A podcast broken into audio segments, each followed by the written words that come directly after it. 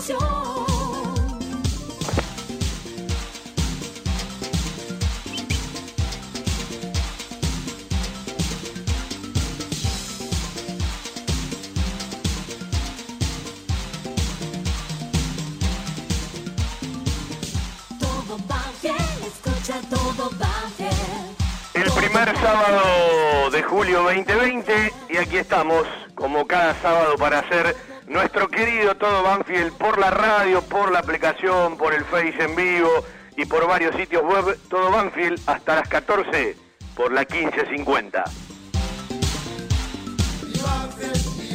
Extrañando ando, decía algún título de Twitter, ¿sí? Algún matecito en una cabina, algún partidito y alguna transmi con toda la banda, más allá del mismo fútbol, sino de practicar montones de cuestiones pero habrá que seguir esperando, habrá que seguir teniendo paciencia. Seguimos en el aislamiento social preventivo y obligatorio, en principio, hasta el 17 de julio.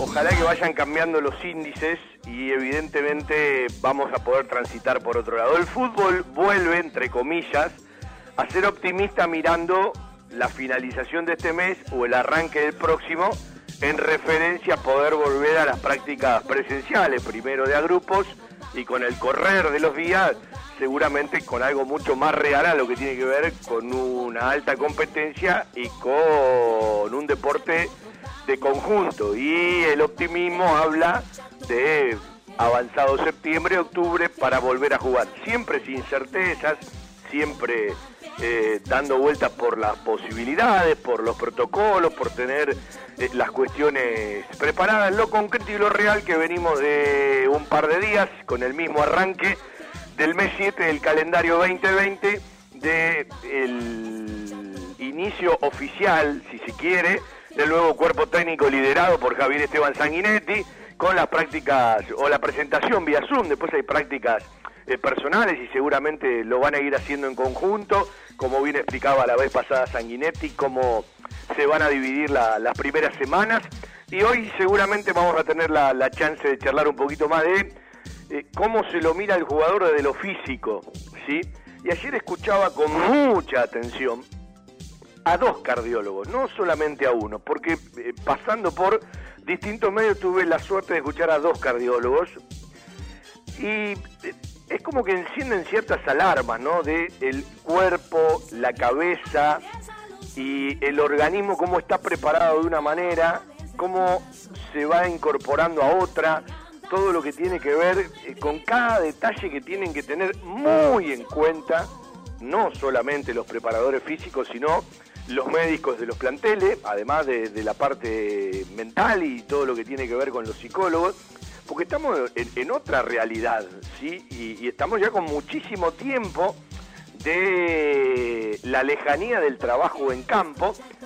Y el otro día Javier Sanguinetti explicaba, hoy vamos a profundizar eh, con uno de los profes seguramente esto, las tres alternativas, ¿no? Es decir, aquel que hoy está eh, realizando este trabajo desde el primero de julio en otros lugares del país, alejados del AMBA, que tienen, si se quiere, para ciertos trabajos aeróbicos eh, y funcionales eh, otras posibilidades, aquel que está en el AMBA pero que tiene ciertas posibilidades y aquel que tiene dentro del lugar donde realiza el confinamiento, otro tipo de posibilidades por espacio, eh, por materiales y por posibilidades. ¿sí? Me parece que está bueno esto, entenderlo que hay que separarlo en tres, y después cuántos días mínimo, de acuerdo a lo que usted charla con su amigo, eh, usted charla con su familia, cada uno charla con la gente de su trabajo. Bueno, los preparadores físicos hablan entre ellos, los médicos hablan entre ellos,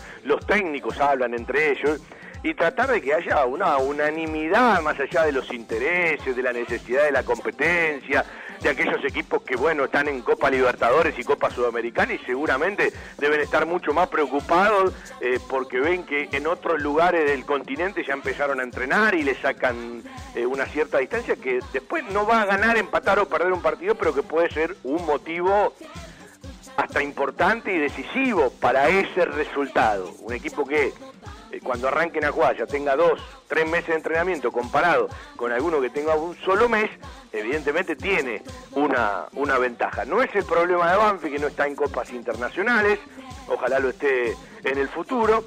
Ya hemos desmenuzado el, el plantel de Banfield, ya a todo el mundo le ha quedado claro que Banfield otra vez debe vender, es la historia misma de Banfield que la primera muestra y a quienes están puestos los principales cartuchos en cuanto a un futuro ingreso es Agustín Ursi, eh, más allá de otras alternativas, que todos debemos saber, eh, no hace falta ser muy inteligente ni que te lo expliquen, que el mercado europeo está retrasado porque está terminando los torneos y todo lo que tiene que ver con la apertura del libro de paz y lo que se empiece a mover, evidentemente se va a ir trasladando hacia agosto, hacia septiembre, y en el fútbol todos fuman debajo del agua, como siempre digo, ninguno orina agua bendita, y el fútbol europeo sabe de las necesidades del fútbol de nuestro continente y de las necesidades en Argentina, por lo tanto, también va a especular con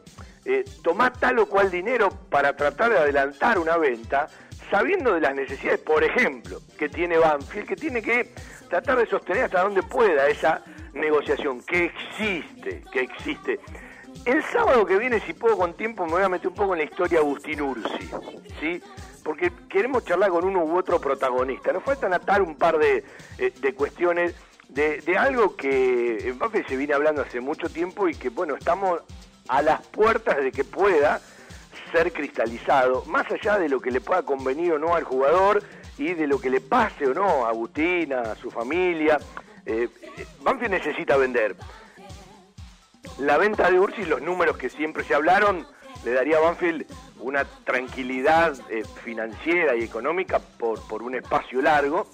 Y bien decía el otro día Sanguinetti, es decir, nosotros sabemos que Banfield va a vender, eh, no en la charla con nosotros, tuve una charla con otro medio a nivel nacional que la escuché, la repasé y, él es como que no lo cuenta Agustín Ursi, ¿no? Más allá de que esté en los entrenamientos, porque cree que va a ser el, jugador vendido y a partir de ahí saber cuando Banfield pueda, después de que, bueno, realice este diagnóstico ya por ahora vía Zoom, por ahora virtual, más allá de alguno que pueda charlar un poco más, un poco menos, eh, cuando después empiece esto de manera presencial, lo que todos suponen, y ya el mismo cuerpo técnico supone que es lo que le falta a Banfield para una competencia en cuanto a puestos, eh, un volante central, eh, un delantero más, habrá que ver cómo se, incorpora a la continuidad y a, la realidad Daniel Osvaldo, que dio el sí y, está junto al resto del plantel, en principio hasta diciembre, y ver eh, en qué otro lugar hay que ajustar o no a partir de que la venta no sea tal o cual y aparezca la venta por otro lado. Banfield tiene un plantel eh, muy especial, con diversidad de edades, pero en los jóvenes tiene muchos partidos acumulados, porque cuando uno agarra Arboleda, eh, Lucho Gómez, el Corcho Rodríguez, eh, Claudito Bravo, Juan Álvarez, y capaz en esta primera tanda que quiero mencionar me olvido de alguno, ya tenés una cantidad importante de partidos recorridos. Ya no se puede hablar de los chicos de Banfield, son jugadores jóvenes con muchos partidos en el lomo. Después vienen los que tienen menos partidos, los, Maldonado, eh, los Agustín Ursi que tiene un poquito más, eh, los Chino Fontana, los Coronel, los payeros, más allá de su experiencia en, en, Talleres de Córdoba, hoy seguramente charlamos con, Martín, que no está en Córdoba, que ya está aquí en, Buenos Aires, ya se vino para, para, la jungla y empezó con el resto el, primero de julio, porque Talleres no ha hecho uso de la opción y después quiero referirme a este tema en particular. Y eh, cuando después pasamos a, jugadores con, con, más edades, ¿no? Y aquellos que no han tenido todavía tantas chances ya sí son más juveniles, ¿no?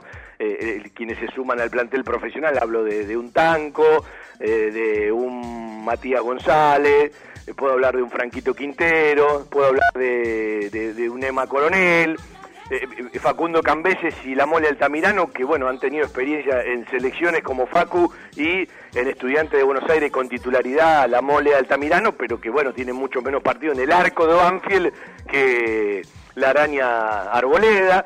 Eh, y así vamos encontrando, sí, habrá que ver qué le pasa a Senjo en, esta, en este momento de la vida, si se puede establecer y quedarse, más allá de algún ofrecimiento de Independiente Rivadavia eh, de Mendoza, que eh, hay que esperar cómo avanza todo lo que tiene que ver con el fútbol, y los clubes que dicen estar haciendo esfuerzos, claro, todo el mundo hace esfuerzos, pero esta ayuda del gobierno, con un tope de 33 mil pesos en los sueldos de los que están relacionados directamente en blanco. Eh, eh, hay muchos clubes que tienen, eh, Banfield también, gente que factura, eso no lo cubre el gobierno, y también han tenido una merma, ¿sí? Es decir, alguien que factura hoy factura el 35% menos.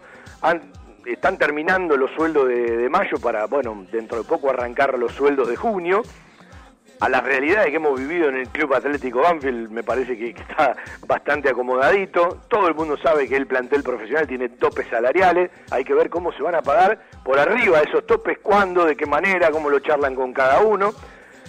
A mí me sorprendieron algunas declaraciones en algún medio que leí de Oscar Tuque relacionado al tema eh, Darío Sitanich. Me encanta que sigan la charla. Eso sí, avísenle a algunos emisarios que no los traten a los muchachos de mercenarios, digo, porque capaz después te tenés que sentar a charlar y, esos mismos le tienen que dar un abrazo, digo, porque como eh, van detrás de, tal o cual opinión, hay, que ser un poco más inteligente en todo esto, tener una opinión firme, eh, ser duro y crítico con, con eh, más que con tal o cual es con el sistema y no todos pueden estar en la misma bolsa, como siempre digo, no poder poner a todos los dirigentes en la misma bolsa, primero porque no son todos lo mismo, segundo porque no tienen todas las mismas obligaciones, tercero porque no son todos eh, los que deciden, eh, no podés poner en la bolsa la decisión final de cada jugador todos a la misma, eh, no podés tratar a toda la gente de la misma manera, porque algunos piensan más que otros, porque a algunos le interesan más determinadas cuestiones que otras. Y otro número para desarrollar, ayer Fede como socio estuvo en una charla de socios yo quiero hablar del tema cantidad de socios que tiene Banfield, ¿sí?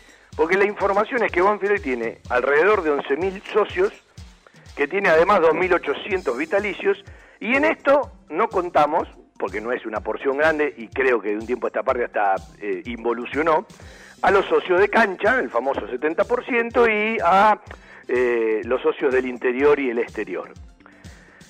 Ahora, Decir tenemos 11.000 socios no significa que haya 11.000 personas que pagan. Hay algunos incorporados a un grupo familiar y corresponde llamarlos a todos socios en actividad, porque si un grupo familiar paga, los socios son cuatro, tres, ¿sí? De cada grupo familiar. Ahora, el pago es uno solo. El tema es saber cuánta gente paga en Manfi, además de la merma eh, en cuanto al pago, más allá del que pagó todo el año, en el pago mensual, cómo está parado Banfield hoy, se habla de un 30 a un 40, eh, la, morosidad y quienes han dejado de pagar, y el club siempre, cada vez que tiene una reunión de socios, le dice a todos que comunique que cualquiera que tenga un problema, charle con el departamento de socios, se comunique vía redes hasta que pueda ser presencial para tratar de encontrar una solución que Banfield va a estar dispuesto a solucionarle el tema, ¿sí? Como para no perder los socios y de una u otra manera mantenerlos, ¿sí? Eh, que es algo fundamental. Entonces cuando uno dice, che, los famosos 20.000 socios de Banfield, eh, para, para un ingreso genuino determinante, eh, ¿estamos hablando de, de llegar a 20.000 socios alguna vez de los que pagan? ¿O estamos hablando de 20.000 socios en general? Porque de los 20.000 socios en general, el vitalicio no te va a pagar porque ya es vitalicio. El socio del interior, el socio de cancha, paga en otro, en otro canon, en otra realidad, y estoy completamente seguro que esto involucionó, porque uno tiene la chance de seguir charlando con mucha gente del interior, y uno sabe que hay mucha gente que dejó de pagar o dejó de ser socia, ¿sí? Por distintas realidades. Y los 11.000 los 11 socios, sumando la cantidad que suman los incorporados a un grupo societario familiar, no es un mal número de piso, es un número que tiene que servir para determinado desarrollo. Eh, y es evidente que hoy vivimos otra realidad, porque no hay una motivación. Yo insisto, a algunos le cae mal, es un problema de aquellos a los cuales le cae mal, que para una gran parte de la gente el contrato social de credibilidad está roto y se debe rearmar, que la falta de motivación al ir a ver un partido a mucha gente la aleja la hace esperar, además de la realidad económica que tiene y tendrá muchísima gente. Y bien sabemos en la historia de Banfield, que, que no debe ser el único club, que el partido de fútbol invita a mucha gente a ir y pagar en ese momento. Sí, y esta es una realidad, aún sabiendo que fútbol oficial, siendo muy optimista, no tendremos este año con público y el público recién podrá ir el año próximo siempre aventurando porque no hay certezas. La única certeza que nos tenemos que cuidar, la única certeza que tenemos que ser solidarios con el otro, la única certeza es que eh, el virus es contagioso, la única certeza es que más allá de todo lo que están trabajando los científicos y la gente especializada, todavía no tenemos solución, cura ni vacuna. Eh, más allá de mayores o menores testeos en su diversa forma, eh, sabemos que todavía no llegamos al pico y estamos quizá en ese momento, etcétera, etcétera, etcétera. Entonces digo, eh, la gente también mide ese tipo de cuestiones. Yo soy de los que creen que ser socio es un acto de amor. Te sale o no te sale. Pero una vez que te sale, tenés que tener la plata para respaldarlo, ¿sí? Porque podés tener todo el amor, pero si no tenés el dinero es imposible. Y mucha gente, mal que no pese, se mueve por el partido de fútbol, se mueve por ir a la cancha, se mueve por el ir a ver a su equipo, en este caso jugando con público local, al Estadio Florencio Sola. Y quizás esto no lo podamos ver hasta el año próximo. Entonces hay que estar muy arriba de las cuestiones eh, del socio, que después seguramente o se tratará de manera particular o se tratará de manera general eh, tendrá que haber condonaciones, tendrá que haber planes, y bienvenido aquel que sigue pagando, y bienvenido aquel que le sigue pagando, porque yo me imagino que además de la merma en el porcentaje que permitió la institución, debe haber una merma importante en el arancel deportivo que pagan los padres y las familias y los docentes siguen laburando de una u otra manera, con el Zoom, todo lo, virtual, eh, siguen arriba de una u otra actividad de la mejor manera que se pueda, porque todo dista de, la, de, lo que más nos gusta, eh, del trabajo en campo, del trabajo en gimnasio, del trabajo en cancha, de la competencia, de lo, de lo que nos une, de la parte social, del día a día. Y cada día que pasa es más difícil que alguien pueda seguir pagando. Pero la ayuda del gobierno es importante. La televisión sigue pagando y los topes salariales están. Y Banfield espera una venta. Ese es, el escenario de Banfield. Después eh, hay que prestarle muchísima atención a cómo se le va a pagar por arriba del tope y de qué manera van a arreglar con cada uno. Seguramente será de una manera con lo que se quedan y de una manera totalmente distinta con lo que ya se fueron o quedaron libres o después del 30 de junio ya no tienen que ver con Banfield. Conflicto al margen eh, del tema Renato Sibeli y después hay frases que los dirigentes, sobre todo los que hablan, tendrían que medir mucho más, porque esto da vueltas. El mundo es redondo, el mundo es redondo. Y hay que tener mucho cuidado cuando se le dice a alguien, no le tienen que faltar el respeto a la presidenta hablando de Espinosa en relación a cosas que dijo Sibeli, cuando el principal respeto lo tienen que tener en la práctica y desde el primer día, quien es no lo tuvieron por montones de cuestiones que todos sabemos que pasa. Entonces, ojo con esta vuelta. Eh, igual con el tema Darío Sitanich, ¿sí? Bienvenido que estén charlando, bienvenido que pueda o, no existir esto.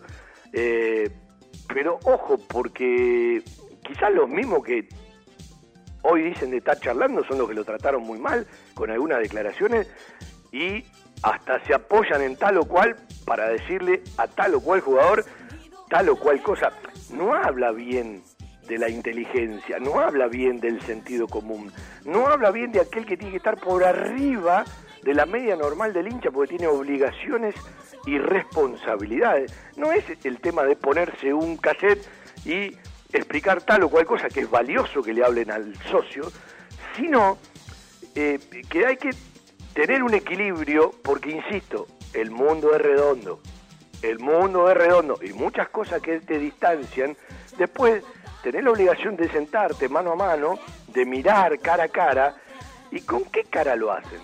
Eh, volvió a declarar Walter Erviti, ¿sí? Eh, y también está bueno empezar a escuchar a los jugadores que están regresando a Banfield, a los Martín Pallero, a los Mauricio Asenjo, y encontrar en ese plantel que uno hablaba de la diversidad de edad, ¿sí? que está buena la diversidad porque me quedé en los más jóvenes, me quedé en algunos más con experiencia y no pasé por los, por los que están en 30 y arriba de 30, que son los que le dan el equilibrio de, la experiencia a este plantel. Estoy hablando de los Bertolo, estoy hablando de los Dátolos, si se pone bien y puede prestarnos minutos y jugar, estoy hablando de Daniel Osvaldo ya en otro, en otro escalón por su categoría, si lo puede recuperar y si lo puede trasladar, si no será eh, simplemente la, la intención. Y al mismo tiempo, eh, saber eh, que aún dependiendo de una venta, bien lo aclaramos cuando arrancó el programa y vale la pena repetirlo muchas veces, Banfield piensa, no sé si para la competencia del 2020, pero sí para la competencia del 2021 en algún ajuste en tal o cual línea. Se habla en el fútbol argentino de que podría haber una competencia vista al 2021, pero que arranque ya en el 2020.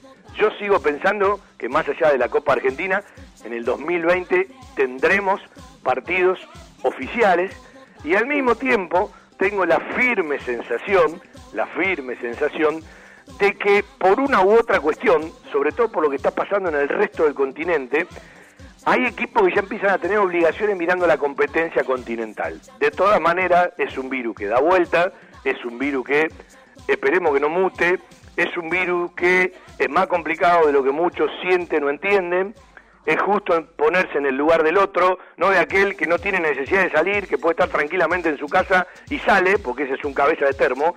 Estoy hablando de aquel que no tiene más remedio que salir, porque tiene que comer, porque tiene otro tipo de necesidades, y a mí me molesta mucho cuando se ponen a juzgar a ese tipo de gente. Hay que cuidarse por algo, el problema no tiene que ver primero con lo económico o con tal o cual cosa, sino con la salud por la pandemia a nivel mundial. Y usted escuchará, si le gusta leer o le gusta escuchar, trate de no hacerlo demasiado, o de hacerlo con aquellos que dicen y no con los que hablan, eh, que muchas veces desde la Organización Mundial de la Salud encontramos ciertos giros, ¿no? Bueno, tendrá que ver con el virus, con montones de experiencia y ojalá eh, que la vacuna llegue rápido más allá eh, de su probabilidad de que avanzan distintas empresas en el mundo, distintos países en el mundo, para eh, la certeza de una vacuna todavía falta muchísimo tiempo. Y después para hacerla masiva, creo que va a llevar de un tiempo más. Es decir, tendremos una nueva normalidad tarde o temprano, a la cual hay que acostumbrarse, vaya mirando al resto del país, lo que están haciendo de una u otra manera y no deje de prestarle atención y tenerle respeto. No tema, no tenga miedo. Préstele atención y téngale respeto a la pandemia del virus, simplemente porque es un bicho raro hasta que lo puedan conocer un poco más. Y le mandamos un abrazo enorme a Javier Mercurio, que le ha dado positivo un amigo de la casa, estaba muy cansado y cuando puede duerme, desde ayer ya está en la casa. Y bueno, todos de una u otra manera tenemos uno u otro conocido, no, no encuentro a nadie que se haya complicado, esa por lo menos mi certeza, pero todos ya tenemos uno, dos, tres, cuatro, cinco con, conocidos, uno está en varios chats y ya conoce mucha gente que ha tenido el COVID-19, la mayoría asintomáticos, la mayoría sin ningún tipo de problema, eh, la mayoría hasta lo pasó y simplemente se dio cuenta porque le hicieron un testeo, le hicieron un estudio eh, y, si no, no se hubiese dado cuenta, pero eh, bueno, a cuidarse. pronto con algunos charlaremos al aire para que por lo menos ellos le cuenten la experiencia por lo cual eh, han pasado o por lo cual están pasando y desde aquí el abrazo grande para los dos o tres que conocemos que hoy están eh, en el medio de esa cuarentena recorriéndola. eh, aislado, tratando de tener cuidado, descansando y esperando que pasen los días.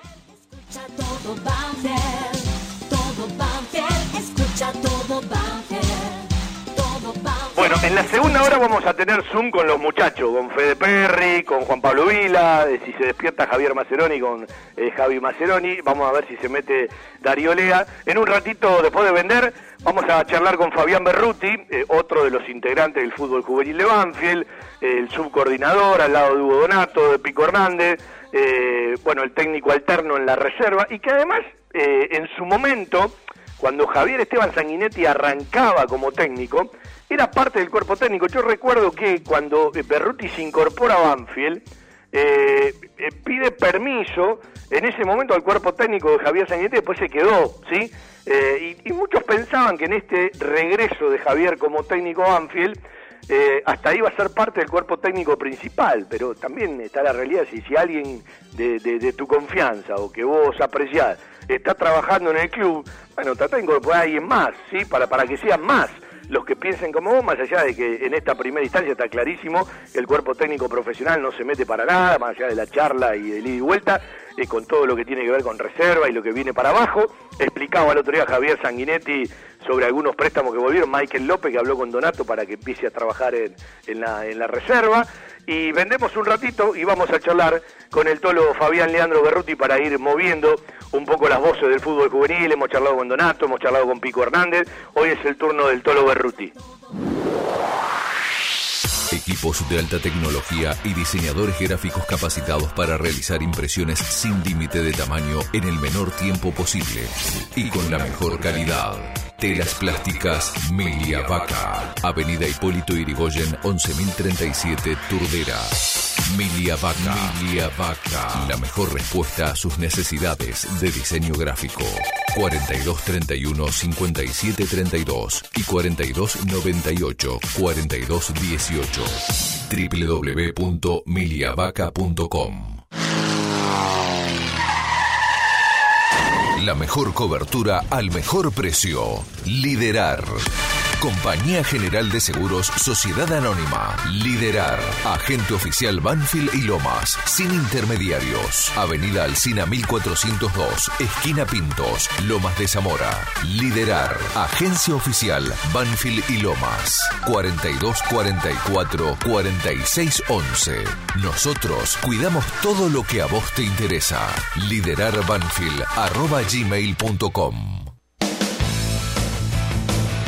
Seguimos haciendo todo Banfield hasta las 2 de la tarde. Eh, Tolo Berruti, ¿cómo anda usted? Hola, ¿cómo va eso? ¿Cómo están? ¿Cómo andas, Tolo? Bien, bien, ahí andamos, Fabi. Qué largo, ¿no? Que se hace todo esto.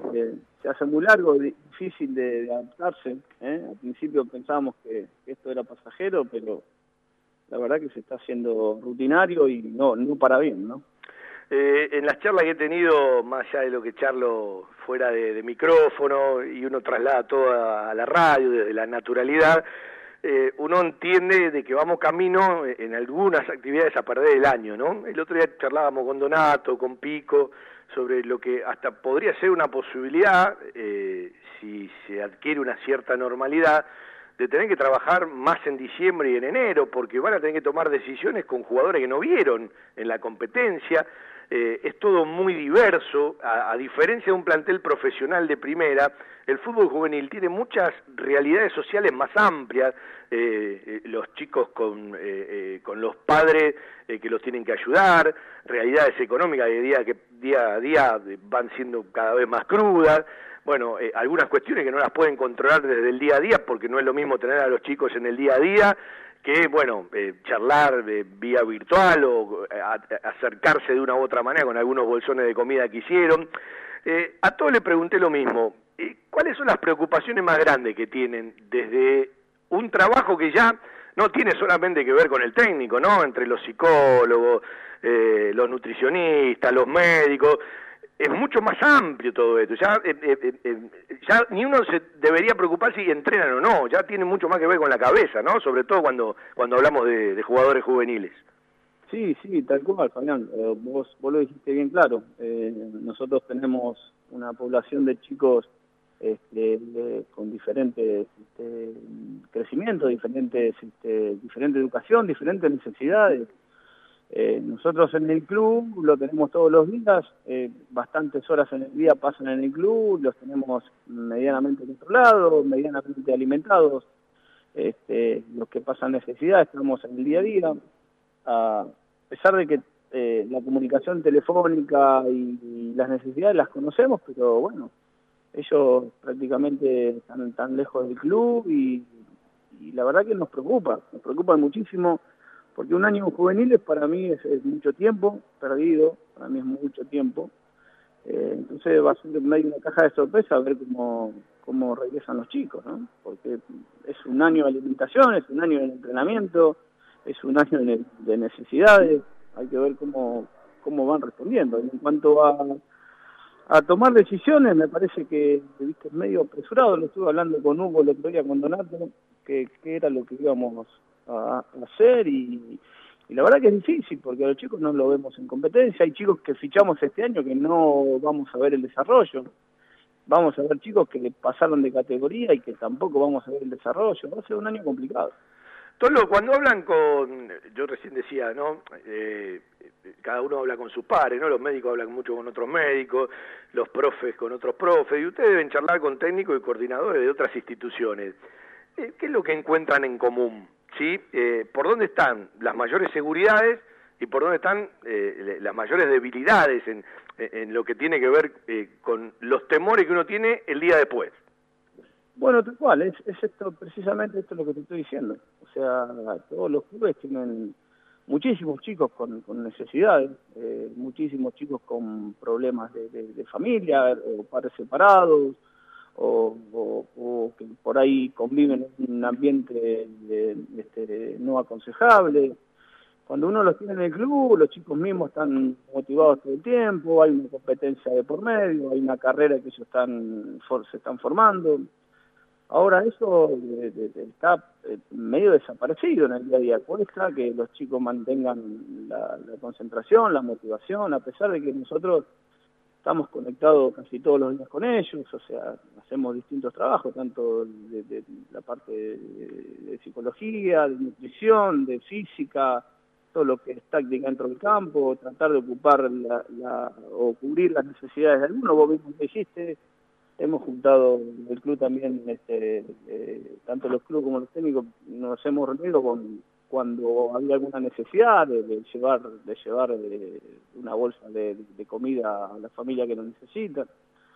Tratamos de estar, pero la preocupación más grande es esa, es, es, es, el, vinculamiento del, día a día con, con, el club y ver los chicos cómo se desarrollan a nivel personal, ¿no?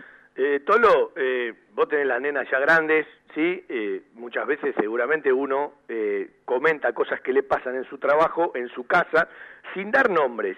Cuando charlas en familia, ¿te ha pasado algo muy particular con alguno de los pibes, con alguna categoría en, todo este tiempo que terminás de, salir de un Zoom o de hablar por teléfono y te queda la cabeza que te explota tratando de ver cómo podés solucionarlo? Eh, todo el tiempo, Fabián.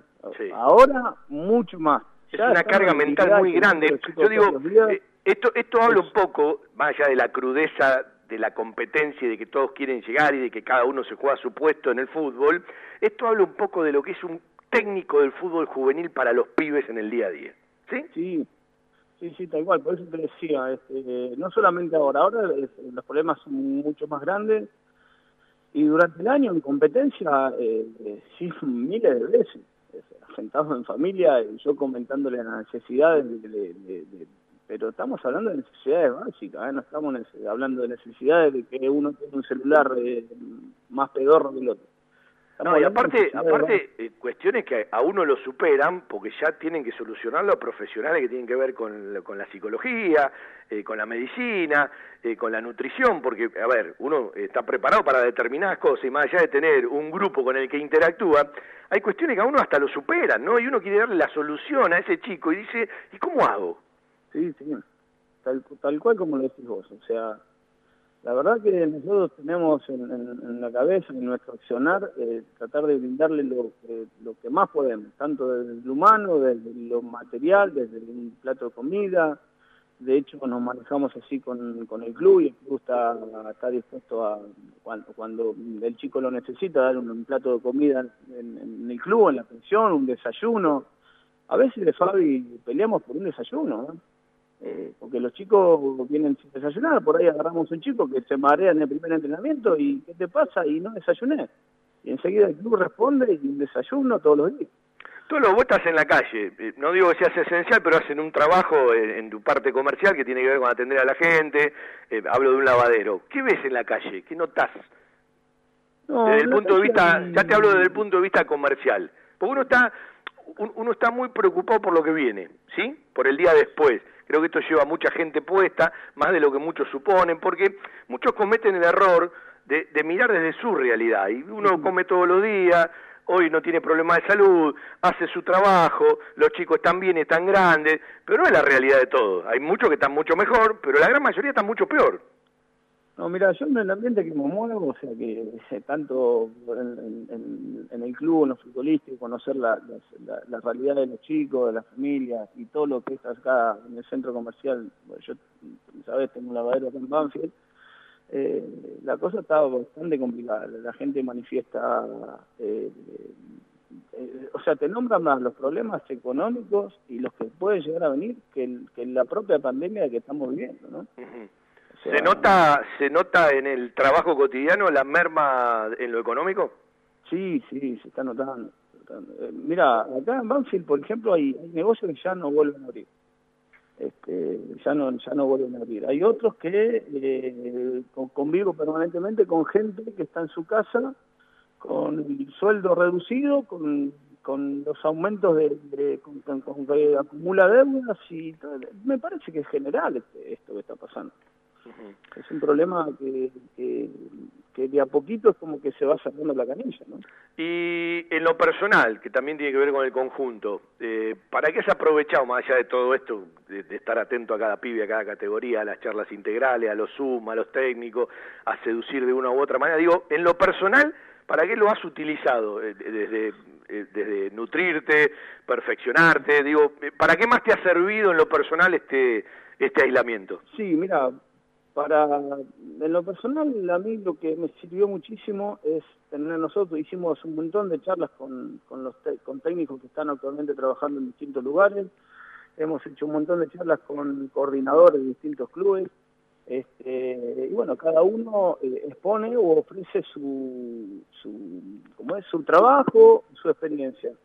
Eh, una de las cosas que me dejó a nivel positivo es que, es que vamos eh, trabajando por el buen camino en todo sentido, desde el humano, desde la organización, desde el día a día de cada trabajo, desde, el orientado a que trabajamos, desde el prototipo de jugadores que queremos formar. Eh, eso me ha dejado una satisfacción personal y la comparto con el grupo, ¿no? porque eh, es interesante. Esto nos dio esta comunicación todo el tiempo.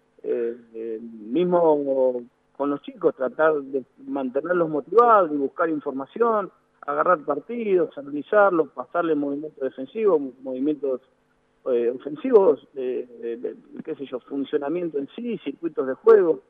O sea, eso nos va abriendo la cabeza para encontrar herramientas para que los chicos no mantengan esa motivación. yo creo que mucha gente, mucha gente se ha dado cuenta de las herramientas que tienen que todo lo que vuelcan habitualmente lo pudieron ver eh, vía Zoom, porque generalmente la gente muestra, después está la experiencia de cada uno y cómo cada uno eh, lo internaliza y lo lleva a la práctica, eh, pero también me dio la sensación de que yo participé en alguna que otra charla, te nutre, que después de repetirse tanto, ante tanta cantidad de días, de semanas y ya de meses, ya llega un momento en donde hay que salir un poco de eso, porque es muy repetitivo, ¿no? Sí, sí, sí, totalmente. Nosotros eh, lo que tenemos que tener, nosotros en nuestro caso, nosotros lo que tenemos que tener la capacidad, y siempre lo hablamos con los muchachos, nosotros hemos, eh, la verdad tuvimos charlas con distintos, eh, eh distintas ideas, distintas coordinadores con otras formaciones, distintos técnicos que en cuanto a su carrera han pasado por distintas experiencias, y ver la realidad del fútbol actual y de ahí sacar conclusiones de, de, encontrar ese, de encontrar lo mejor. Uno trabaja para superarse todo el tiempo. Mm. Uno acá, en tanto fútbol juvenil como fútbol profesional, el que, se queda con una idea, me parece que, o sea, es, esto es una actualización permanente.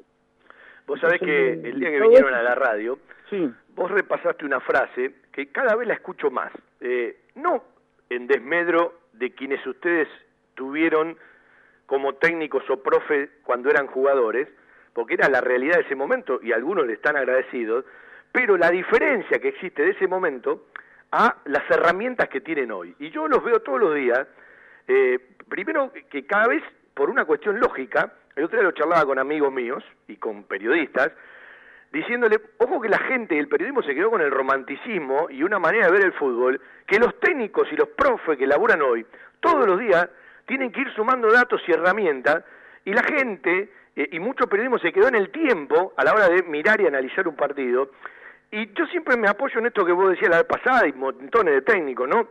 Nosotros cuando éramos pibes no teníamos todas, además de la infraestructura, además de las posibilidades, tampoco teníamos el bagaje que nos trasladaba un técnico, porque la formación era, era otra. Y hoy digo, eh, son esponjas permanentes ustedes, después tienen que tener la inteligencia de, de, dónde agarro, de dónde no agarro, eh, qué practico y qué no practico, pero hoy las herramientas cada día son mayores. Sí, total, Totalmente, Fabi. El, el, fútbol, o sea, no ha cambiado. Siguen siendo 11 contra 11. Eh, ha cambiado, o sea, eh, el que hace un gol más que el otro, el va a ganar. O sea, eso no, va a cambiar nunca. Lo que sí cambia la forma. Y cambia muchísimo. Sea, a, comparación de, cuando nosotros hicimos el fútbol juvenil y, debutamos en primera. Eh, yo soy recontra consciente y estoy de acuerdo y estoy muy a favor de cómo se trabaja hoy en día. O sea, Hoy yo hoy estoy enseñando, o sea, estamos enseñándoles cosas a los chicos de novena, lo que en un momento nosotros lo aprendimos ya en el rodaje de Juan de Primera. Eh, eh, la verdad que desde, desde, un control, desde un control perfilado, el por qué y para qué de los trabajos, este, encontrar distintos funcionamientos, este, circuitos de juego, o sea, eso se trabaja todo, por lo menos acá en Banfield trabajamos así.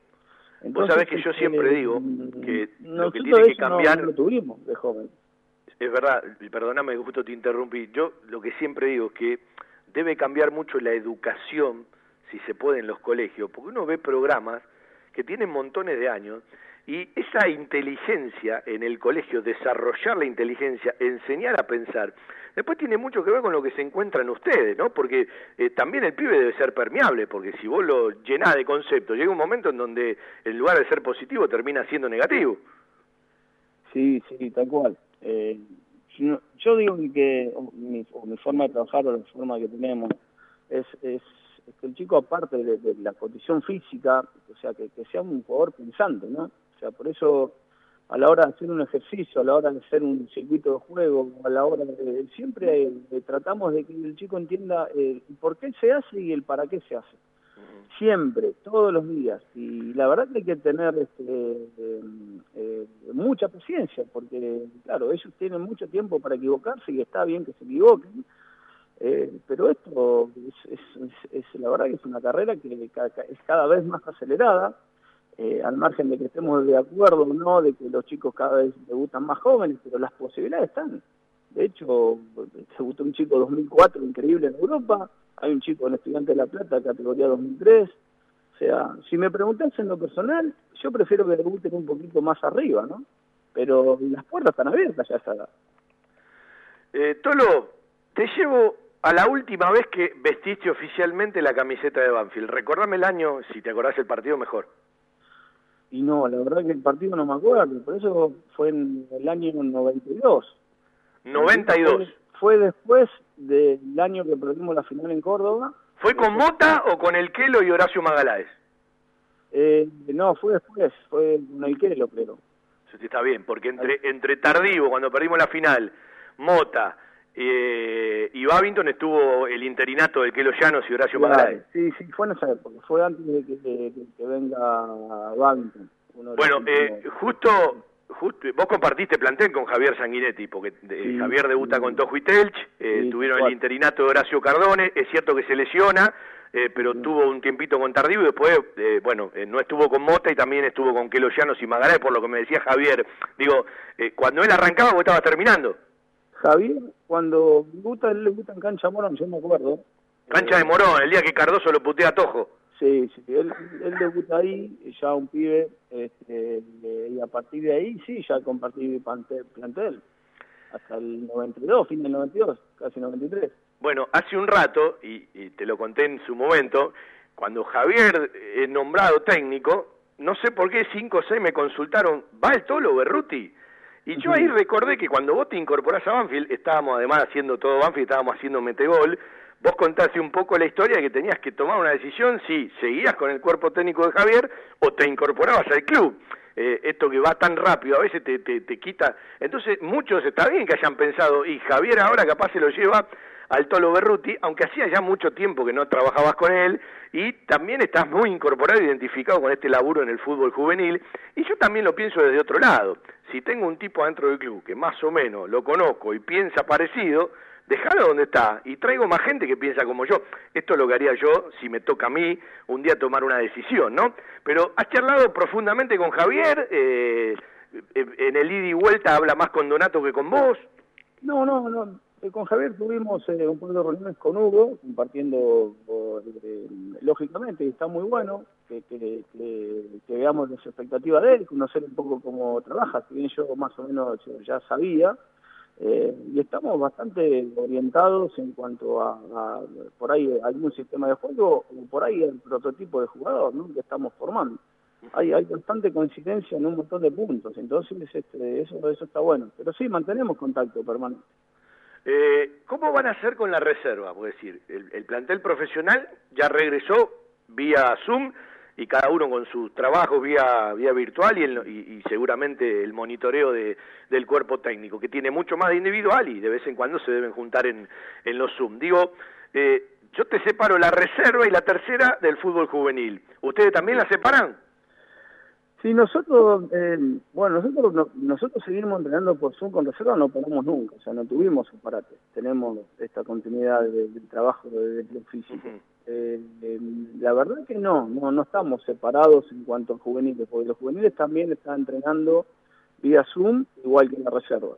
Este, eh, la verdad que estamos en el, proceso es el mismo, de reserva a novena, ¿no? cuando, cuando vos charlás con un médico, o vos charlás con la psicóloga, ¿qué es lo primero que le preguntás? De, seguramente habrá mucha pregunta cuando estén por volver al entrenamiento presencial, ¿no? Eh, porque es todo un tema. Pero digo, ¿cuáles son las preguntas de un técnico, de un docente, hacia un profesional de la medicina y de la psicología en estos momentos? Sí, en realidad, con, la verdad, con la psicóloga lo que más me preocupa es, es, es que los los jugadores, los chicos mantengan la motivación. Porque vos pensás que eh, eh, los chicos crecen en una, en una competencia permanente, tanto del individual, porque quieren ser mejores, porque quieren ganarse un lugar, porque están en pleno crecimiento, porque los trabajos que le damos es, es, es tratar de mejorar día a día y que sienten que el profe los corrige eh, entonces uno vive con esa competencia todo el tiempo. Y después tiene la competencia del fin de semana, o sea que están haciendo competitivos todo el tiempo. Entonces ahora eso no lo tenemos. Los chicos se encuentran ahora como que están un poquito por ahí perdidos, mantener el, para qué, digamos. Hay chicos que pueden pensar, ¿para qué voy a, voy a hacer un ejercicio en Zoom? Si, si con esto no puedo demostrar si me gano un puesto, si compito el fin de semana, esa es la pregunta que yo le hago a la psicóloga. ¿Cómo, cómo los chicos este, mantienen, cómo podemos hacer para colaborar desde su lugar, desde el nuestro, para tratar de mantener esa motivación todo el tiempo? Porque en el año yo estoy seguro los chicos están todo el tiempo motivados. Hay un motivo para motivarse, todas las semanas, todos los días. Pero ahora es difícil. Claro, desde la inteligencia sería muy simple. Chicos, sostengan lo que tienen que sostener porque cuando vuelva el entrenamiento y la competencia se va a notar mucho entre el que hizo y no hizo. Ahora, como bien vos decís, eh, pero eh, el hacer cotidianamente tiene un motor que es la competencia y el, el, el, el deportista, más allá de que cada uno es un, un ser en sí, eh, tiene que tener la frutillita por delante y hoy ven que no la tienen, ¿no? es decir, saben que capaz el otro le saca más ventaja porque entrena todos los días. Pero también inconscientemente deben decir, y bueno, cuando sepamos que, que, que, tenemos fecha para volver, ahí acelero. le debe pasar a muchos. este, yo me parece que uno de los problemas más graves que tenemos es ese, no tener la fecha para volver.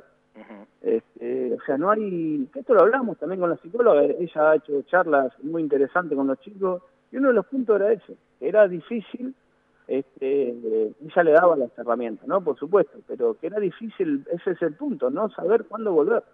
no sabes cuándo te estás preparando y ahí van a tener un laburo mayor, ¿no? El, el, el, cómo responde cada uno a cada estímulo, van a tener que tener un laburo mucho más específico porque no todos han atravesado este tiempo de la misma manera. Y va a haber, eh, van a tener que tener mucho cuidado porque eh, un detalle les puede hacer perder un año a, otro chico. Eh, y ese es un tema que a mí me preocupa, cómo responde cada individuo a los estímulos y a las exigencias a partir de lo que le pasó a cada uno, sabiendo que un error te puede costar cuatro o cinco meses más. Tal cual, Fabi, eso como te dije al principio, o sea, el tema que nos más preocupa es, la vuelta, a ver cómo vamos desarrollando la respuesta a los chicos, a ver cómo están. Eh, esto es nuevo, o sea, no es que nosotros hemos vivido una experiencia...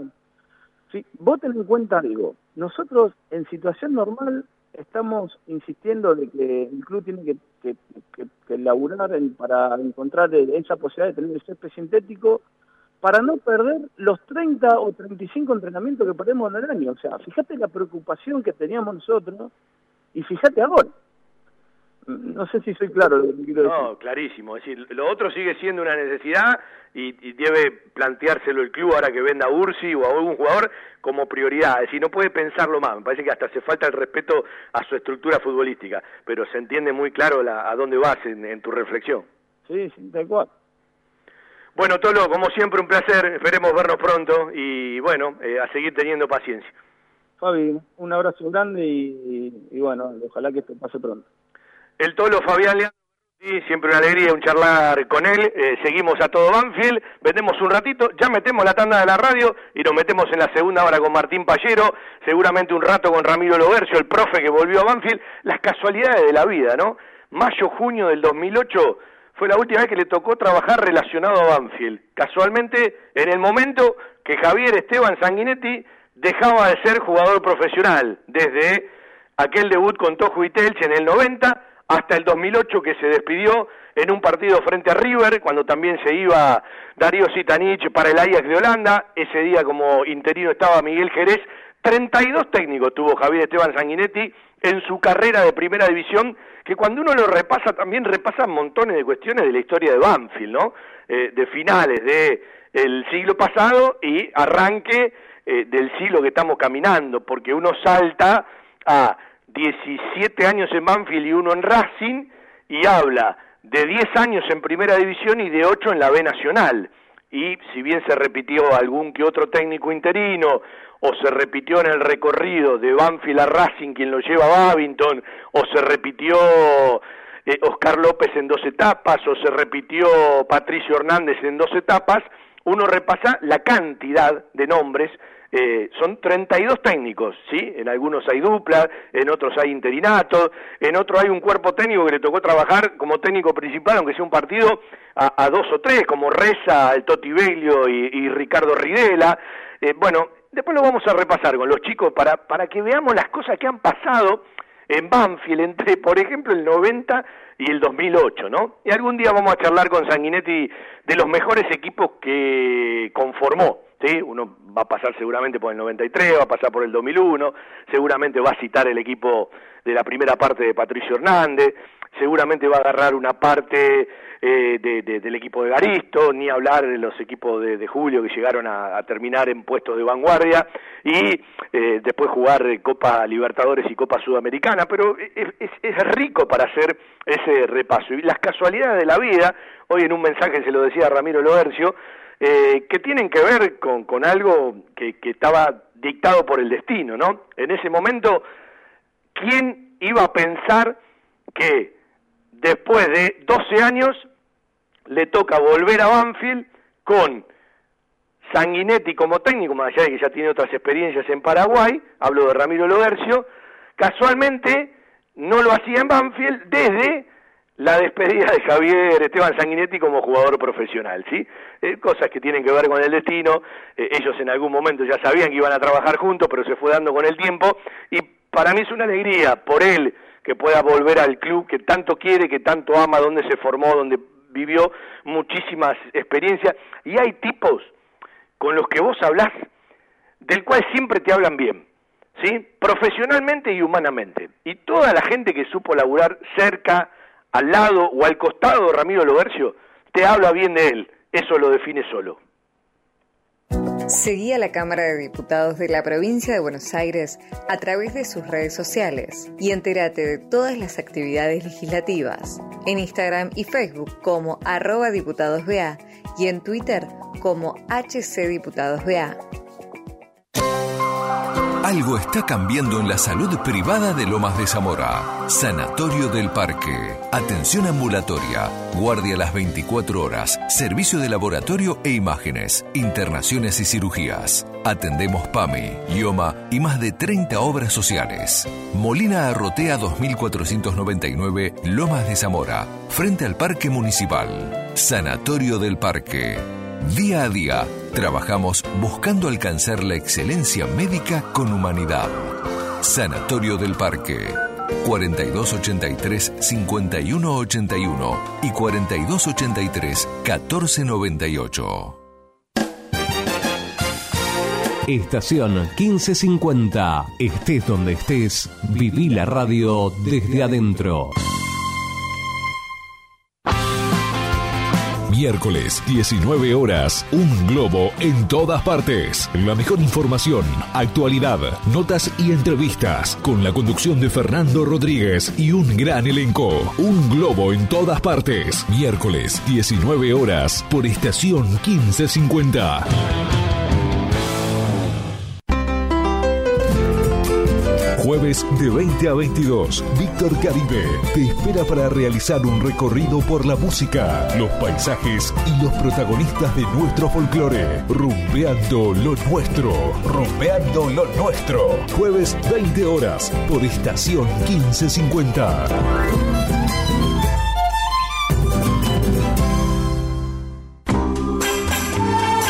Viernes, 19 horas. Un puñado de recuerdos. Con la musicalización de Alfredo Bucetich y la conducción de Rubén Bollo. Un puñado de recuerdos. Viernes, 19 horas. Por estación 1550.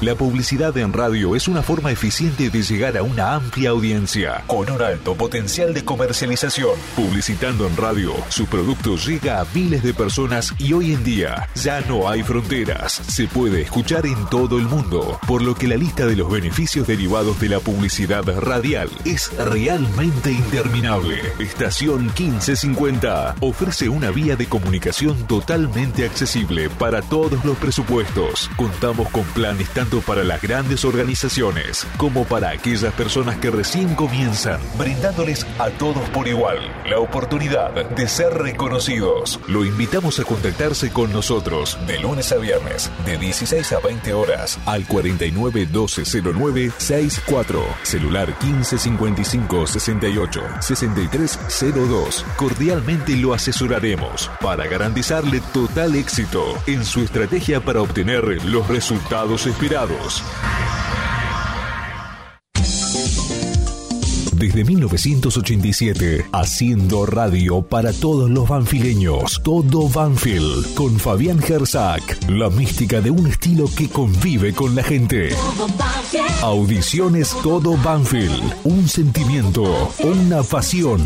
Lunes de 19 a 20, 30 horas y sábados de 12 a 14 horas por estación 1550. Porque la pasión por Huracán va más allá de los 90 minutos. Los martes a las 18 hacemos Globo de mi vida con la conducción de Gustavo Quinteiro y el equipo más quemero. Globo de mi vida, martes 18 horas por estación 1550. Domingo 20 horas. Talleres, locura y pasión. Análisis, opinión, entrevistas. La información de talleres y las voces de los protagonistas. Con la conducción de Ignacio Resusta y el estilo del equipo periodístico de Frecuencia Albierroja. Talleres, locura y pasión.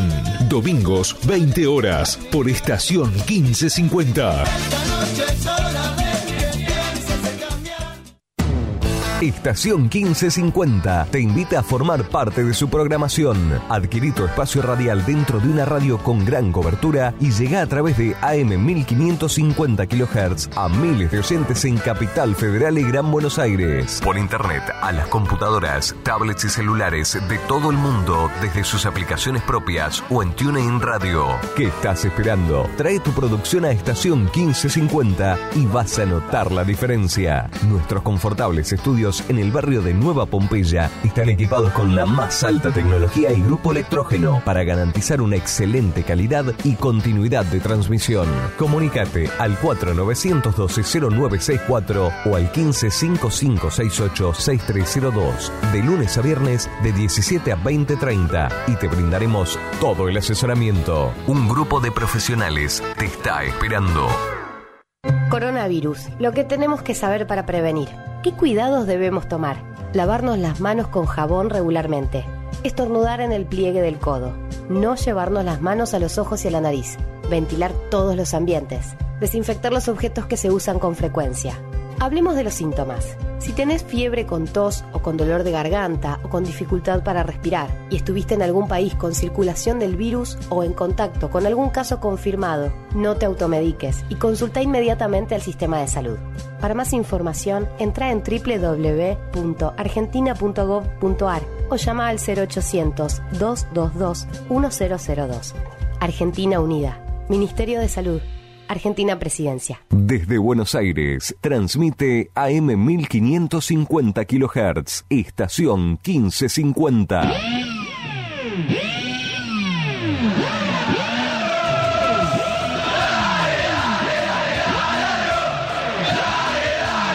Arrancamos la segunda hora de este sábado a todo Banfield, el primer eh, sábado de julio, estamos los sábados y los lunes hasta que vuelva el fútbol y el próximo embajador, después de un lindo embajador, es el martes, pasando por varios lugares del país con varios hinchas del de a lo largo y a lo ancho de nuestro hermoso país y un rato de, del talento y de la música de Franz Banfield. El próximo es el último martes de julio, eh, si no me equivoco, 28 de julio.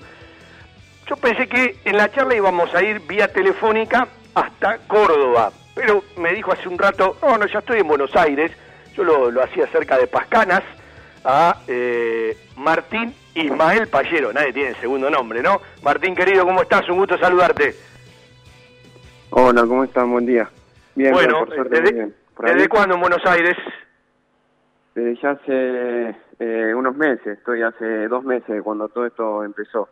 Ah, yo, yo pensaba estabas allá, digo, ya estás en fase 5, podés salir, tenés otro tipo de entrenamiento con el profe Loercio, pero no, ya estás en la jungla. Sí, sí, ya, ya estoy de vuelta en la ciudad, pero bueno, por suerte tranquilo y, y contento, que es lo importante. Bueno, yo recuerdo todo lo que charlamos cuando te tocó irte, algún mensaje en el medio. Eh, charlé en la semana largo con un tipo que quiero mucho, que es tu representante, hablo de Martín Pautazo, eh, uno lo vio nacer futbolísticamente en Banfield, es una persona que, que uno aprecia mucho eh, y siempre hubo un respeto mutuo. Eh, ¿Cómo te agarra, más allá de la pandemia, de los entrenamientos por Zoom o individuales? Digo, ¿cómo te agarra esta vuelta? Sinceramente, sinceramente, yo soy de los que creen que si no hubiese pasado esto de la pandemia y el circuito económico seguía normal, yo estoy convencido que Talleres hacía uso de tu, de tu opción. Pero bueno, esto no se ha dado y ya estás con el plantel de Banfield otra vez. Bien, bien, bien, la verdad que, que me toma en un momento, eh, yo creo que por todo el contexto y la situación que estamos pasando todo, eh, eh, que es algo mundial, la verdad que, que bueno, eh, intenté no, no pensar mucho más en lo futbolístico y, a, aferrarme a, claramente en estar pendiente en qué iba a pasar o no, porque que bueno, quizás se, se han dicho algunas cosas cuando me fui, y, bueno, más allá de, todo eso, cuando hemos hablado, las expectativas eran unas, eh, en lo individual y, en lo, y, más por, por el club, y, pero bueno, eh, con todo esto han cambiado muchas cosas. Y, bueno, y estoy estoy de regreso y la verdad que, que, muy contento de volver otra vez al club que, que me dio todo, que, que siempre estoy agradecido y lo voy a estar. Y la verdad que, que nada, eh, contento, con muchas ilusiones y, con muchas ganas de, de, de, empezar a, entrenar y, de jugar. Martín va a cumplir, si él no me corrige, 22 años el 11 de septiembre. ¿Estamos bien? Sí, perfecto. Categoría 91. El 11 de septiembre, mira, el día que tiraron las Torres Gemelas en Estados Unidos, qué fechita la de cumpleaños. Sí, eh, sí, linda fecha. Bueno, eh, va a cumplir 22 años. Yo aprendí con el tiempo, bueno, eh, Martín tiene la edad de uno de mis hijos, al cual conoce Agustín. Eh, yo aprendí con el tiempo haciendo radio que los jugadores, eh, en esto que eh, hace un rato decía, el mundo es redondo y todo da vuelta muy rápido y tiene mucho dinamismo, que siempre hay que tener mucho cuidado porque tienen la necesidad de vivir el momento. Y el momento en un año te cambia, porque te hubiese cambiado mucho si Talleres hacía uso de la opción. La gente se quedó no con bronca con el jugador, se quedó con bronca porque cree mucho en vos y no le gustaba el cambio que hizo en su momento Banfield, el de Arias por eh, eh Pallero. Y en ese momento capaz vos necesitabas o querías estar más cerca de tu familia. Y yo digo que hay que entender los momentos que vive el jugador. Y el jugador, con la edad, vos recién estás creciendo, también tiene que aprender a manejar eh, lo que dice, porque el hincha se mueve por el sentimiento, no se mueve por otro tipo de cuestiones. Y ustedes tienen la obligación de moverse también por otro tipo de cuestiones, porque es su vida, su profesión, su familia, eh, son humanos, les pasan montones de cosas, y también tienen un periodo corto donde cuando pueden hacer algo, bienvenido, porque tiene que ver con ustedes. El tema es siempre eh, el que dirán, y con las redes, bueno, vos lo sabés mejor que yo, eh, se dicen montones de disparates. Yo lo que digo es, ¿está mal que alguien en un momento sienta determinada cuestión y hoy con otra experiencia, entrando de a ratito en el equipo de, talleres con uno y otro técnico, venga a vivir esta experiencia. Yo lo escuchaba el otro día a Sanguinetti y a él no le gusta largar prenda de tal o cual jugador, pero hablaba con mucha ilusión de tu regreso, ¿sí? Como que le podés dar una alternativa al equipo que cuando vos recorres el plantel Banfield no la tiene. Si la puede incorporar, bárbaro, pero hoy no la tiene. Y vos se lo podés dar y quiero que le cuentes vos a la gente cómo viviste todo este año y qué significó en el crecimiento del jugador de fútbol este año que viviste en talleres con las distintas experiencias que te tocó vivir. Sí, la verdad que, que bueno, que cuando apenas me fui, te lo había comentado a vos, que yo eh, me fui con, con muchas ilusiones a una ciudad en la que ya conozco, eh, tener cerca a mi familia, que fue eh, uno de los de los propósitos y que me influyó mucho eh, estar en Córdoba. Eh, la verdad que, que también hablo del interés de Talleres por mí, que ya se había preocupado por mí, o había preguntado condiciones hace dos años, cuando yo todavía no había jugado en primera. Eh, y bueno, fueron muchas cuestiones que, que, que, me llevaron a tomar esa decisión y como yo siempre le dije en cada nota que hice, el fútbol y la vida es, es, un, es se toman decisiones eh, y claramente algunos algunos le molestará, otros se ponen alegre, otros eh, me discutirán y, siempre me jugarán por muchas cosas, porque yo creo que el jugador de fútbol tiene que convivir con eso. Pero bueno, estoy ahora, eh, yo tampoco me gusta hablar de, de, mucho de lo que pasó, sino siempre mirar el presente y en el futuro. hoy me toca volver al club, estoy muy contento y la verdad que como te dije, con muchas, muchas ilusiones, eh, muchas expectativas y, la verdad que ojalá, ojalá eh, le pueda dar muchas, muchas alegrías a toda la gente y bueno, eh, poder ayudar de, de mi parte de donde me toque, porque la verdad que todavía con todo esto no, no, no hemos hablado mucho con Javier, me, me ha hablado, sí me ha comentado que, que bueno, que, que es, soy una alternativa más para él, que, que bueno, que, que, el puesto me lo voy a ir ganando en los entrenamientos, que, que bueno, nada, eh, mucho no hablamos, pero pero estoy con, con muchas expectativas, muchas ilusión de, de, ya de volver a arrancar y, poder jugar.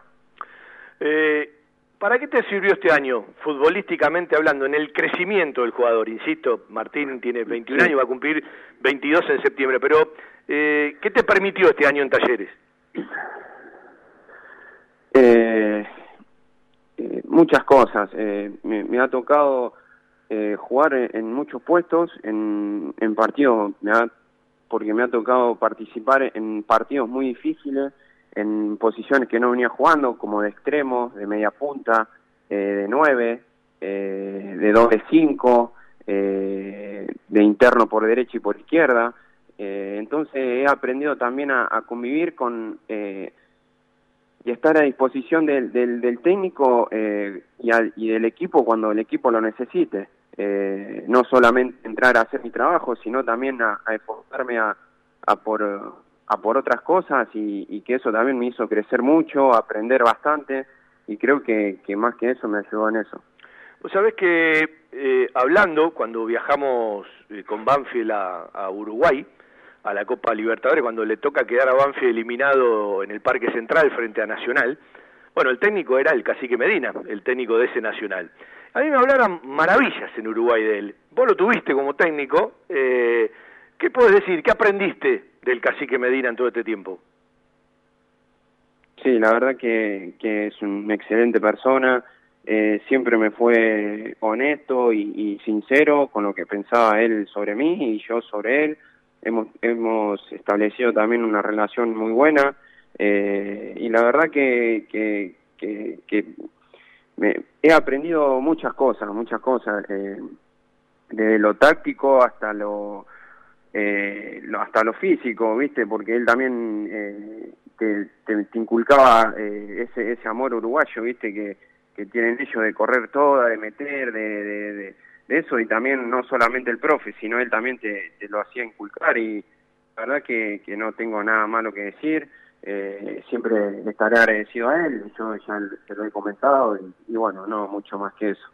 Bueno, eh, eh, también esas cosas que, que, el jugador debe incorporar, ¿no? Eh, eh, cuando no tiene la pelota o también aprender a moverse sin, sin la pelota eh, y escapándote un poco del apodo que tenías en el fútbol juvenil, ¿no?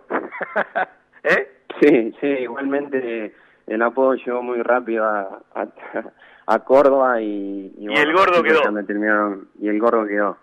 quedó pero está dicho con cariño. Escúchame, Martín, eh, recordar a la gente cómo y cuándo llegaste a BAMS. Yo lo tengo presente, pero digo a la gente que está escuchando. En 2015. Llegué en 2015 de ese verano. Eh, y bueno, ya tuve a prueba dos, dos, tres semanas, si no mal recuerdo. Y bueno, ya después ya, ya me quedé en la pensión y, bueno, ya ahí comenzó mi, mi, carrera y toda mi, mi vida en Banfield. Eh, ¿Cómo fueron los, los primeros días? Eh, bueno, el, el, Zoom entre todos, después cada uno tiene seguramente un trabajo individual, un seguimiento. Y contame, bueno, cómo, ha vivido todo este tiempo y qué le pasa al jugador, ¿no? Que no ve la hora, por lo menos, de, poder entrenar con los compañeros, aunque sea de a grupos. Sí, la verdad que es totalmente muy difícil estar acostumbrado a la rutina de levantarte todos los días temprano, saber que, que tenés que ir a entrenar, el vestuario, el desayuno, el juntarte, viste, el charlar antes de, entrenar, viste, esas cosas, eh, la verdad que, que uno la extraña mucho y es muy difícil a veces convivir con eso cuando después de muchos años eh, te acostumbras a, a, esa rutina, viste, y de golpe eh, entrenarse y verse mediante Zoom, pero yo creo que no no pasa solamente en el fútbol, sino con, con mi familia. Yo a mi familia también hace más de, tres meses que no las veo y, la veía cada eh, siete días cuando estaba en Córdoba, ¿viste? Entonces también es algo que me costó y es algo que, que yo creo que a partir de ahora eh, nos vamos a tener que, acostumbrar a algunos métodos de, de, lo que va a ser todos los protocolos cuando volvamos y, pero pero bueno eh, esto esto es así y yo creo que que tomándolo con, con tranquilidad y, y, ser ubicado en todo coso, yo creo que, que, en algún momento todo va a volver a la, a la normalidad y creo que, que la gente ya va a poder ir a, a ver los partidos, eh, se va a vivir de, de, la misma forma que, que se vivía antes. Eh, esperá que incorpora la charla que ahora está en vía Zoom para la segunda hora. Juan Pablo Vila, ¿cómo le va? ¿Cómo anda usted? ¿Qué hace Fabi? ¿Cómo andás? Buen mediodía para vos, buen mediodía para Fede, para, para Martín que está ahí, lo estamos escuchando muy atentamente. Un saludo para todos. Escúchenme, se pusieron de acuerdo, la gente no lo ve, pero están los dos con gorrita, los dos con anteojo, los dos con barba. ¿Cómo anda, Perry? ¿Cómo le va, peluche? ¿Qué hace Fabi? ¿Cómo estás? buen mediodía para vos, para Martín y para Juan Pablo y para Cristian también. Eh, sí, estamos, estamos, no te vemos a vos, que seguro te imagino igual, con anteojo, con gorra y con barba. No, no, anteojo, anteojo solo de sol, está nublado, no salgo. Eh, gorra no, porque como no salgo en el Zoom, estoy despeinado. Eh, mate y un musito de la Asociación de Fútbol Argentino. La verdad, estoy por teléfono porque es una falta de respeto si salgo por el Zoom, porque ustedes sacan fotos y después las publican, ¿viste? Hay que estar acorde a la tecnología. La gorra tiene que ver con el pelo, Fabián y los anteojos es, eh, de, repente, antes de la pandemia eran para mirar televisión, pero tanto Zoom, eh, tanto videoconferencia, tanto trabajar de manera remota con una computadora, ya los ojos llega un momento del día que te arden un poco. Eh, y estoy como el lobo de Caperucita, para verte mejor. Yo estoy con gotitas permanentemente y ya hablé con el de la óptica. Cuando salga, en lugar de un par de anteojos, ya no me resisto más, le voy a poner dos, ¿sí? Porque con uno no va a alcanzar. Bueno, eh, una pregunta de ustedes, una de cada uno, para, para Martín Pallero. Arranca Juanpi, dale. Sí, eh, preguntarle a Martín un poco, cuando se va de Banfield, hay muchos jugadores que cuando les toca irse, se van a un club de un nivel inferior. A mí me parece que mirando la realidad del Banfield que él dejó al Talleres que él se fue, se fue a un club que en la Superliga estuvo al mismo nivel o por encima del club que dejó. No es muy normal cuando un jugador eh, pasa de un club a otro que, le ocurra eso. Pero yo le quiero preguntar a Martín, si bien no le tocó ser mucho tiempo titular en talleres, sí le tocó participar y muy seguido. Era una de las primeras alternativas dentro, dentro del conjunto cordobés. ¿Cómo es entrenarse sabiendo que los que tenía delante eh, le tocó que fueran de los mejores jugadores de talleres en, el año deportivo, hablo de Cubas, eh, de los mejores del año de talleres. ¿Cómo es entrenarse y qué tiene que ir agregando el jugador para, más allá de la ilusión de siempre de ser titular, eh, saber que sos una alternativa y que tenés que sumar y demostrar en ese momento puntual del partido donde el técnico te va a utilizar? Sí, la verdad que, que que uno cuando la verdad llega, yo llego a talleres, las expectativas y las ilusiones mías eran siempre de dos jugadores de, ser titular. Eh, yo llego a, un plantel donde ya estaba formado, eh, llego en la segunda fecha, eh, me cuesta la adaptación, que eso también es algo que, que, que, hay que verlo, y, pero yo creo que que de a poco eh, fui fui metiéndome, eh, tratando de, buscar siempre lo, la, la posibilidad de, ir de arranque, eh, pero sí, claramente tenía a, jugadores muy importantes, como es Andrés Cuba, como lo tenía José Mauri, a, a Pochettino, la verdad que eran jugadores que son jugadores muy interesantes, que tienen quizás el doble del partido que yo, y bueno, ya venían de, un esquema, de, de, una pretemporada eh, establecida, que, que eso quizás eh, lo que a mí, yo no la tuve con el plantel, pero la verdad que, que aprendí mucho de ello, porque la verdad que eh, el grupo en sí siempre fue muy exigente y, y, sanamente, o sea, así que, que nada, aprendí mucho, aprendí eh, ir ganándome el lugar de a poco, más allá de, los minutos que he sumado, ¿no? Que la verdad que, he querido tener eh, muchos minutos, pero bueno, eh, es lo que me tocó y, bueno, trato de, sacar lo mejor de, mi paso por el por, por talleres. Martín, ¿cómo estás? Federico te saluda. Yo te quiero preguntar, es una pregunta más bien eh, personal y de objetivos que uno habitualmente se, se pone eh, para mejorar, puede ser desde lo técnico, desde lo físico, pero eh, en, ese, en ese mirar para adentro y en, ese, en esos objetivos personales, quizás a corto o a mediano plazo, en cuanto al juego, no sé si técnico, como decías recién en lo físico, ¿qué objetivos personales te planteás para esta etapa en Banfield y para tu futuro? Y la verdad que el objetivo principal eh, es afianzarme totalmente en primera, eh, jugar eh, es lo que necesito, yo eh, necesito eh, jugar, es, esa es la realidad. A base de eso, yo creo que mientras uno vaya jugando y vaya sumando minutos, va creciendo físicamente eh, y de muchas cosas. va, yo siempre digo que cuando uno uno tiene mucho más minutos en cancha, se siente con más confianza, con más con más ganas. eh, entonces eh, eso es lo que lo que voy a buscar este semestre, ganarme el puesto y, y, poder afianzarme eh, en primero. Eh, ¿Qué se siente, aunque sea la distancia, más allá de que se deben chatear, bueno, con algunos siempre uno tiene más relación o más amistad que de otro, pero digo, después de tanto tiempo, pandemia incorporada, ¿qué se siente mirarlos a todos, por lo menos por una computadora, como fue el- el miércoles primero de julio? Digo, eh, la primera sensación, contame. No, la verdad que, que fue raro, ¿viste? Me sentí raro, eh, porque no es nada normal que de, de verlos después de mucho tiempo o, o volver a o lo mismo, incorporarse a un club mediante Zoom, ¿viste? O sea, eh, pero no, la verdad que, que más allá de todo eso, contento, contento de, volver a, a verlo a, todos los chicos y, y nada, ya a predisposición de- del cuerpo técnico y, y la verdad que, que uno cuando cuando viene con la mejor y, y te reciben de la mejor es mucho más fácil y, más llevadero. Entonces yo creo que, que, que estoy donde quiero estar y, muy contento. La última, Martín, y te agradecemos la charla y bueno, seguramente pronto nos veremos, ojalá que sea así. Eh, una de las grandes preguntas que uno se hace es la coordinación fina, eh, la relación con la pelota, la parte técnica, ¿sí? Eh, e- esa, esa precisión, y sos un tipo que vive de la pelota, más allá de moverte sin ella y de tratar de ser inteligente dentro de la cancha, lo mejor de tipos como vos vienen con, con la pelota en los pies. Tendría que ser para todos los jugadores, pero ustedes son los encargados del juego, de una pelota parada.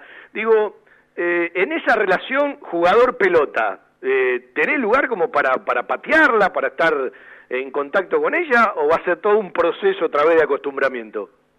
Sí, yo creo que sí, que va a ser todo un proceso, porque la verdad, bueno, eh, y cuando estoy con la pelota es muy poco, hago a veces un fútbol tenis o, o algunos pases, pero eh, creo que eso es los, lo que menos se pierde eh, para, para mi punto de vista. Eh, yo creo que, que lo físico es lo, es lo que tenemos que, y lo más importante cuando volvamos, porque se, ve, se vio en, en, el fútbol de elite de Europa que los jugadores eh, pasaron mucho tiempo sin la pelota, pero eh, lo importante fue que se lesionaron la entrada en calor eh, y, y hubo muchos lesionados. Después eh, creo que, que afianzarse con la pelota y es un poco más, más fácil, diría yo, que, que otra cosa. Bueno, Martín, eh, como decían los viejos docentes y viejos profes, agarrá la pulpito de goma y contra la pared. ¿Sí? bueno, te mando un abrazo, me alegro por la vuelta, que se te dé y bueno, que pronto se puedan ver y de una u otra manera empezar a practicar para, bueno, tarde o temprano, por lo menos septiembre, octubre, los podamos ver adentro de una cancha para un partido oficial. Te agradezco la charla y bienvenido otra vez. Dale, dale, gracias Fabián y bueno, a toda la, a toda la gente de ahí. Un abrazo grande. Martín Ismael Pallero, para charlar de su regreso a Banfield. Alguien me dijo, si se lo conté en la nota, eh, a ver qué piensan Fede y, Juan Pablo. Alguien me dijo, si el fútbol no hubiese entrado en pandemia, más allá de que hay instituciones que están mejor que otras, y el flujo económico del ida y vuelta seguía su carrera, Talleres se tiraba a hacer la opción, pero esto lo frenó, ¿sí? Más allá de- de- de que la única verdad es la realidad, ya hace tiempo dirigentes de Banfield entendían que como los dirigentes de Talleres no se habían comunicado para empezar la negociación de una u otra manera, que esto ya era un hecho. Pero alguien me dijo, si todo estaría en aquella normalidad, seguramente Talleres hubiese hecho uso de la opción, pero eh, ahora todo vuelve hacia atrás. Arias ya no es más jugador de Banfield, Pallero regresó porque Talleres, a pesar de sus 21 años, no hizo uso del 50% de la opción y ojalá que ese payero, que aprendió mucho en talleres, como decía él y como repasaba Juan Pablo desde otro lugar, bueno, le sirva esta, esta, esta, etapa en Banfield, camino a cumplir 22 años, para poder encontrar un lugar, para poder jugar mucho más y para explotar eso que técnicamente todos sabemos que tiene, Juan Fede. Sí, yo coincido, Fabi. Yo creo que Talleres hubiera hecho la opción, pero más que hacer uso de la opción, yo creo que Talleres hubiera hecho la inversión, porque el número por un jugador de 21 años eh, en otro mercado, porque hablar de un número de un millón y medio de dólares por el 50% del pase en este contexto mundial, sí es otro. Entonces ahí es donde ahí es donde coincido con lo que decís que me parece que todo se frenó por la pandemia porque los clubes entienden y saben que el precio en el que hoy van a poder vender a un jugador es muy distinto a lo que podían haberlo negociado en diciembre, enero o, el mes de febrero. Me parece que por ahí pasa la realidad. Banfield eh, tiene el sueño y la ilusión de la negociación de Agustín Ursi. Ojalá sea y muy buena, pero seguramente los números que Banfield pueda negociar por Agustín Ursi van a ser bastante distintos a los que podía negociar en el mes de diciembre del año pasado. Sobre todo por, por Pallero, por, por la posición que ocupa, por el rol, por las características. Es una posición, digamos, de, de, la nueva era, digamos, que todavía no hay demasiados jugadores formados de esa manera. Él lo tiene un poco natural. Lógicamente que lo decía, tiene que afianzarse, tiene que agarrar continuidad, tiene que agarrar eh, juego y bueno, ganarse la camiseta, pero está claro que potencialmente puede ser un jugador interesante. A ver, vamos a tener memoria también de lo que decíamos nosotros, como la vez pasada le decía a Javi Maceroni. Eh, en principio, más allá de todo lo que sumó en su experiencia como jugador, porque nos contaba antes que se comuniquen ustedes de distintos lugares donde participó adentro de la cancha, vos Juan Pablo en algún partido por TNT lo habrás visto en, en, en, en distintas funciones, lo que yo creo que mirado desde aquí, ¿sí? Hacia allá, hacia cuando se juegue, hoy Banfield, en la alternativa de un Jesús Dátolo, porque el tiempo pasa para todo, más allá de que uno eh, lo, sabe en el plantel y es útil, también hay una estadística que dice que Dátolo de un tiempo a esta parte no terminó de jugar todos los partidos en forma completa. Yo lo primero que veo que Banfield en ese lugar de la cancha, más allá de donde se mueva, del dibujo flexible de Javier Sanguinetti y su cuerpo técnico, crece en una alternativa que el año pasado la criticábamos porque pensábamos que del titular al suplente eh, había una, un abismo, porque Moya nunca se lo terminó de creer. Entonces digo, a priori, después de la realidad te llevará a tal o cual lugar, a priori ganaste en una opción. Ganaste en una opción, sumás una alternativa y además sumás una alternativa en un jugador del club que eh, es un puesto donde si el jugador anda bien, el poder de venta es importante. Entonces, tenés un jugador propio, una alternativa propia en un puesto de los jugadores que suelen ser caros.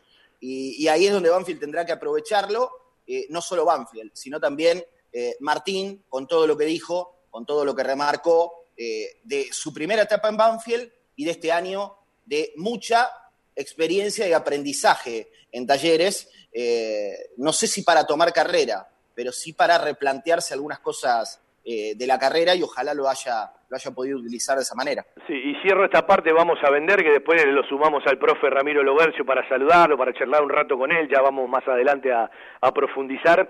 Eh, pensando en los uruguayos que tuvo, en esas cosas que a veces te trasladan los docentes uruguayos, que el jugador debe incorporar, eh, en la vida hay dos maneras de creérsela, ¿sí? te la podés creer bien o te la podés creer mal. Yo creo que ese paso que tiene que dar Martín Pallero es terminar de creérsela bien, de terminar de saber las condiciones que tiene y agregarle eso que repasó en la nota con respecto a lo que charló mucho, ¿sí? Con el cacique Medina, con su ayudante de campo, con el preparador físico. Si todo eso lo incorporó, evidentemente en Banfield dará un paso adelante. Desde 1998 creciendo en servicios y ofreciendo siempre lo mejor. Óptica Viamonte, la gran óptica de Banfield. Obras sociales, lentes de contacto, taller propio, reparaciones en el acto, PAMI sin cargo y el kiosco Kodak para que puedas revelar y conservar tus fotos toda la vida. En Maipú 502, esquina Viamonte, la óptica de Gabriel Petroncini. Óptica Viamonte, la gran óptica de Banfield. Informes y consultas al 4242 1200. Fiberball. Líder en desarrollo y producción de almohadas. Más de dos décadas de experiencia y trayectoria en el mercado del descanso. Fiberball, el productor de almohadas más grande de Argentina. Sello de calidad certificado ISO 9001. www.fiberball.com. Hay lugares que son parte de nuestra vida. Los llevamos en el corazón y son aquellos a los que siempre nos gusta ir. Cantina El Taladro, el rincón banfileño en zona norte. Cantina El Taladro, un clásico. Diagonal Salta 596 Martínez. Socios de Banfield, 10% de descuento. Reservas al 4792 7018. Cantina El Taladro, un clásico.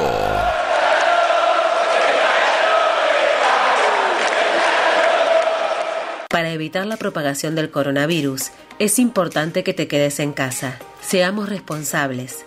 Cuidarte es cuidarnos. Municipio de Lomas de Zamora.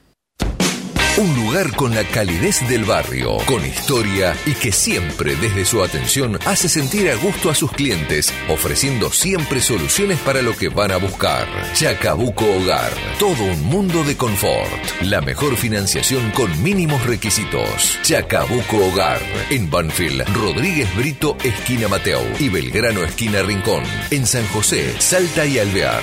Chacabuco Hogar, 4248 2294 y por WhatsApp al 11 57 26 70 78. En Loria 154, un proyecto familiar con el objetivo de brindarles un lugar cálido y confortable para disfrutar de la mejor pastelería y cocina elaborada 100% por nuestras manos, un toque gourmet y mucho amor por lo que hacemos. Guadalupe, Gourmet, Café y Resto, Loria 154, Lomas. Reservas y delivery 7519-3546. Guadalupe Gourmet. Ese plato casero de mamá o la nona que siempre va con nosotros. Seguimos a todo Banfield la última media horita, ahora con Fede Perry, con Juan Pablo Vila, que se sumaron a la charla con Martín Pallero.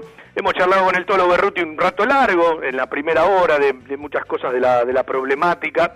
Les decía hace un rato eh, que Ramiro Lobercio, el querido profe Ramiro Lobercio, eh, trabajó en Banfield por última vez eh, mayo-junio del 2008. Y los caprichos del destino, que a veces eh, por algo tienen que ser, y que más que una casualidad terminan siendo una causalidad, coincide con el, partido final de Javier Esteban Sanguinetti después de 18 años de, carrera profesional o, en el primer equipo desde el año 90 hasta el 2008. Eh, miren cómo son las casualidades que, bueno, eh, se terminaron, eh, si bien se conocieron en toda esa etapa, eh, uno como profe, joven, otro como jugador, con experiencia, después alimentaron, bueno, montones de cuestiones de, de- su crecimiento, de su inversión en conocimiento para un cuerpo técnico, las experiencias conocidas en Paraguay, y esta oportunidad que a Ramiro estoy convencido que le significa mucho, eh, tuvo que tomar una decisión también para alejarse de un equipo chileno al- eh, en el que había firmado hace poco y estaba desarrollando su trabajo pandemia al margen, pero eh, eh, seguramente lo va a decir él, ¿no? Creo que sintetiza, significa muchísimo esta posibilidad de sumarse al cuerpo técnico que lidera Javier, con el cual ya de un tiempo largo esta parte vienen trabajando, y regresar a una de sus casas, ¿no? Porque eh, Ramiro se formó eh, como profe desde adentro del club, en el infantil, en el juvenil, fue coordinador de los profes en el fútbol juvenil, llegó a la primera división, primero con el interinato de Mané, después fue el profe de ese enorme ascenso del 2001, después tuvo otras experiencias más en el plantel profesional, y yo decía algo que no es muy común, y ojalá que siempre sea así, pero persona con la que hablas, a veces uno no tiene que hablar con la gente, tiene su propia decisión, su propio eh, parámetro y su propia definición. Pero cuando eh, vos hablas de Ramiro en cualquier ámbito, ¿sí? en el profesional o en el humano, no hay persona que te hable mal. Y esto habla muy bien de él, más allá de que uno tiene su, su decisión propia y a mí no me cambia el pensamiento lo que digan los demás y es la misma, la, la de quien le hablé. Yo también me puse muy contento, más allá del respeto que, que tengo por, el profe Otero, eh, por toda la gente que es profesional y trabaja por cada uno desde su lugar, pero sé lo que significa este regreso para él y creo que le va a pasar lo mismo que a Javier Sanguinetti, como charlábamos el otro día es una responsabilidad doble, porque está la responsabilidad primera de uno como profesional de querer siempre dar lo mejor, y después ese, ese, ese costado sentimental de hacerlo bien en el lugar que uno además quiere y que lo formó. No sé si estoy diciendo alguna mentira, Ramiro Logercio, ¿cómo le va? Un placer saludarlo. Bueno, bueno, Fabi, la verdad que es una alegría enorme el, poder conversar eh, por, por teléfono, el poder reencontrarnos, aunque sea de esta forma. Y bueno, eh, está claro que lo que lo que relataste y lo que describiste es lo que hoy, las sensaciones que hoy me invaden. Eh, de hecho, estar de nuevo en casa, en mi casa, de, en mi hogar y en mi casa deportiva implican para mí una felicidad del mismo tamaño de la responsabilidad que asumo al, al aceptar este reto al cual me invita me invita Javier, así que estoy feliz y, y con muchas, muchas expectativas. ¿Qué te pasó? Eh, porque está claro que Javier tomó una decisión, Ramiro hasta eh, eh, en ese ida y vuelta lo habrá apoyado, dale Javier, entra en Banfi cuando él se sumó al cuerpo técnico de Julio, Ramiro sabía que no, no, había lugar en ese momento, justo me lo crucé un día en el colectivo y, son esas definiciones que tiene el gran tipo, ¿no? que uno se las guarda para siempre, más allá de montones de experiencias recorridas en la historia de Ramiro en el club, eh, contale a la gente qué es lo que sentiste el día que, bueno, Javier ya te habló, eh, más allá de la continuidad de charlas que deben tener, pero ya como cuando te habló con algo eh, con certeza, con empezar a manejar tus situaciones porque te necesito al lado mío.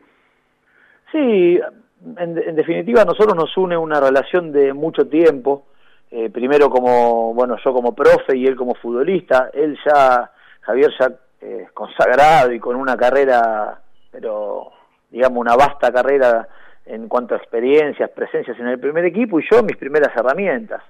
Coincidimos por, por quizá por formas de ver la vida, por, por maneras de concebir algunas cuestiones y tuvimos siempre mucha sintonía profesional, él siendo futbolista y yo eh, profesor. Después, bueno, con el tiempo nos tocó cruzarnos en Chile. Yo trabajaba en la Universidad de Concepción y él junto al, al cuerpo técnico de Julio en la Universidad Católica. Bueno, no coincidimos eh, en el último partido que jugamos en San Carlos de Apoquindo, ellos ya habían rescindido, eh, habíamos eh, acordado juntarnos, conversar. A partir de ahí empezó un intercambio más profesional, Javier con muchas inquietudes desde, lo, desde la mirada del entrenador, eh, bueno, intercambiamos ideas eh, de cómo trabajábamos, cómo trabajaría, y hasta que un día me, me, consultó respecto a la, a la posibilidad de, de, asesorarlo en la elección de, su profe, que de alguna manera eh, yo estaba con trabajo, me dijo, y le dije, bueno, a ver, yo tenía quizá eh, en su momento en la cabeza la posibilidad de, de dar una dar un, cambio en mi en mi eh, prestación profesional, que, había, llevaba mucho tiempo con Pablo Sánchez, como 8 o 10 años trabajando, habíamos estado en Bolivia, en, varios equipos en Chile y creía el momento oportuno para abrirme a otra experiencia que me haga crecer profesionalmente, me gustaba, eh, bueno, ahí comenzamos a, a, conversar a finales de 2015 de manera más, más pronunciada y recorrimos juntos las experiencias, esos cuatro años con algunos eh, altibajos en términos de la continuidad en Paraguay. Cuando después de la última experiencia que también participó Lucas Rivas en Sol de América, yo avisoré que, era un momento oportuno para, para, eh, para conversar y expresarle esto que, conversé con vos o que te conté a vos en ese, encuentro rápido entre, entre Lomas y, y Banfield, creo que fue. Entonces le dije, bueno, que veía eh, el momento, que era su momento, que él tenía que aprovecharlo y, era oportuno y que a nosotros nos había reunido el fútbol y nos podría volver a reunir, que yo en realidad eh, entendía perfectamente que, era una gran oportunidad y que él no debía dejar pasar indistintamente de, nuestro futuro. Yo me quedaba sin trabajo, o sea, o, sin entrenador. Eh, bueno, Javier al principio no, no lo comprendió, de hecho conversamos, yo me fui a la casa a tomar un café, conversamos y yo le dije que, bueno, que, que para mí era eh, saludable, que él pueda regresar a, su, a lo que es su casa, a un lugar en donde jamás hubiese tenido que ir y que me parecía que era una oportunidad, que si bien quizá profesionalmente no, no representaba el, mismo desafío de que ser el entrenador del equipo, pero sí le posibilitaba a él regresar, eh, mostrar sus atributos, trabajar junto a Julio, un emblema de la institución, una persona que además está decir lo que significa en, en la vida de quienes transcurrimos eh, aquellos momentos en Banfield, la primera clasificación histórica a las copas, del campeonato, o sea, de más está decir que me parecía que era una, una situación ideal como para que él lo apuntale eh, a Julio con todo su expertise, ahora como entrenador, y que aproveche para darle eh, fortalezas y, acompañarlo en este tramo tan decisorio, porque además Banfield se jugaba la permanencia, entonces me parecía como que era oportuno, era muy egoísta en mi parte pensar solamente en mí, de hecho no lo hice nunca. Entonces eh, le, planteé, le planteé esta situación a Javier, lo recepcionó bien, de hecho creo que, que si, había una comunión entre nosotros hasta ese momento, este tipo de conversaciones nos, unió, nos unió mucho más. Bueno, cuando me surgió a mí la posibilidad de irme a Chile eh, con un entrenador con el que no había trabajado, a un, a un equipo nuevo, me reuní con él y le planteé esta situación, le dije que, yo tenía que, trabajar, que me parecía que era una oportunidad que no podía dejar pasar, porque, bueno, no solamente por la necesidad económica, sino profesionalmente uno, uno deja de, trabajar y, comienza a, dejar de capacitarse, a estar en contacto con los futbolistas, con las metodologías, así que bueno, tomé la decisión, la verdad, sinceramente, sin pensar de que esta situación se iba, se iba a vecinar, así que bueno, cuando me encuentra eh, en Chile, bueno, en el medio de la pandemia, eh, haciendo una, una, una cuarentena bastante estricta porque allí la situación está muy, muy complicada.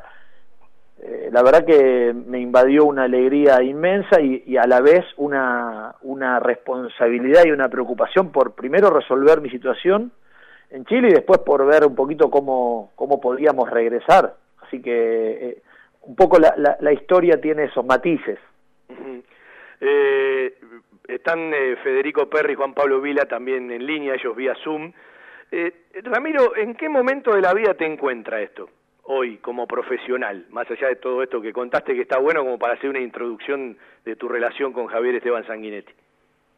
Y hoy, hoy me encuentra en una, en una situación eh, digamos, es difícil decir ideal porque no sé lo que puede llegar a pasar de aquí a unos años. Hoy me encuentro mucho más maduro, con más, ya con, con una vasta experiencia, en, no tanto en lo profesional, uno nunca deja de aprender, pero sí en, en cuanto a, las vivencias, a los recorridos y, y sin ningún temor pude, pude eh, tomar esta decisión.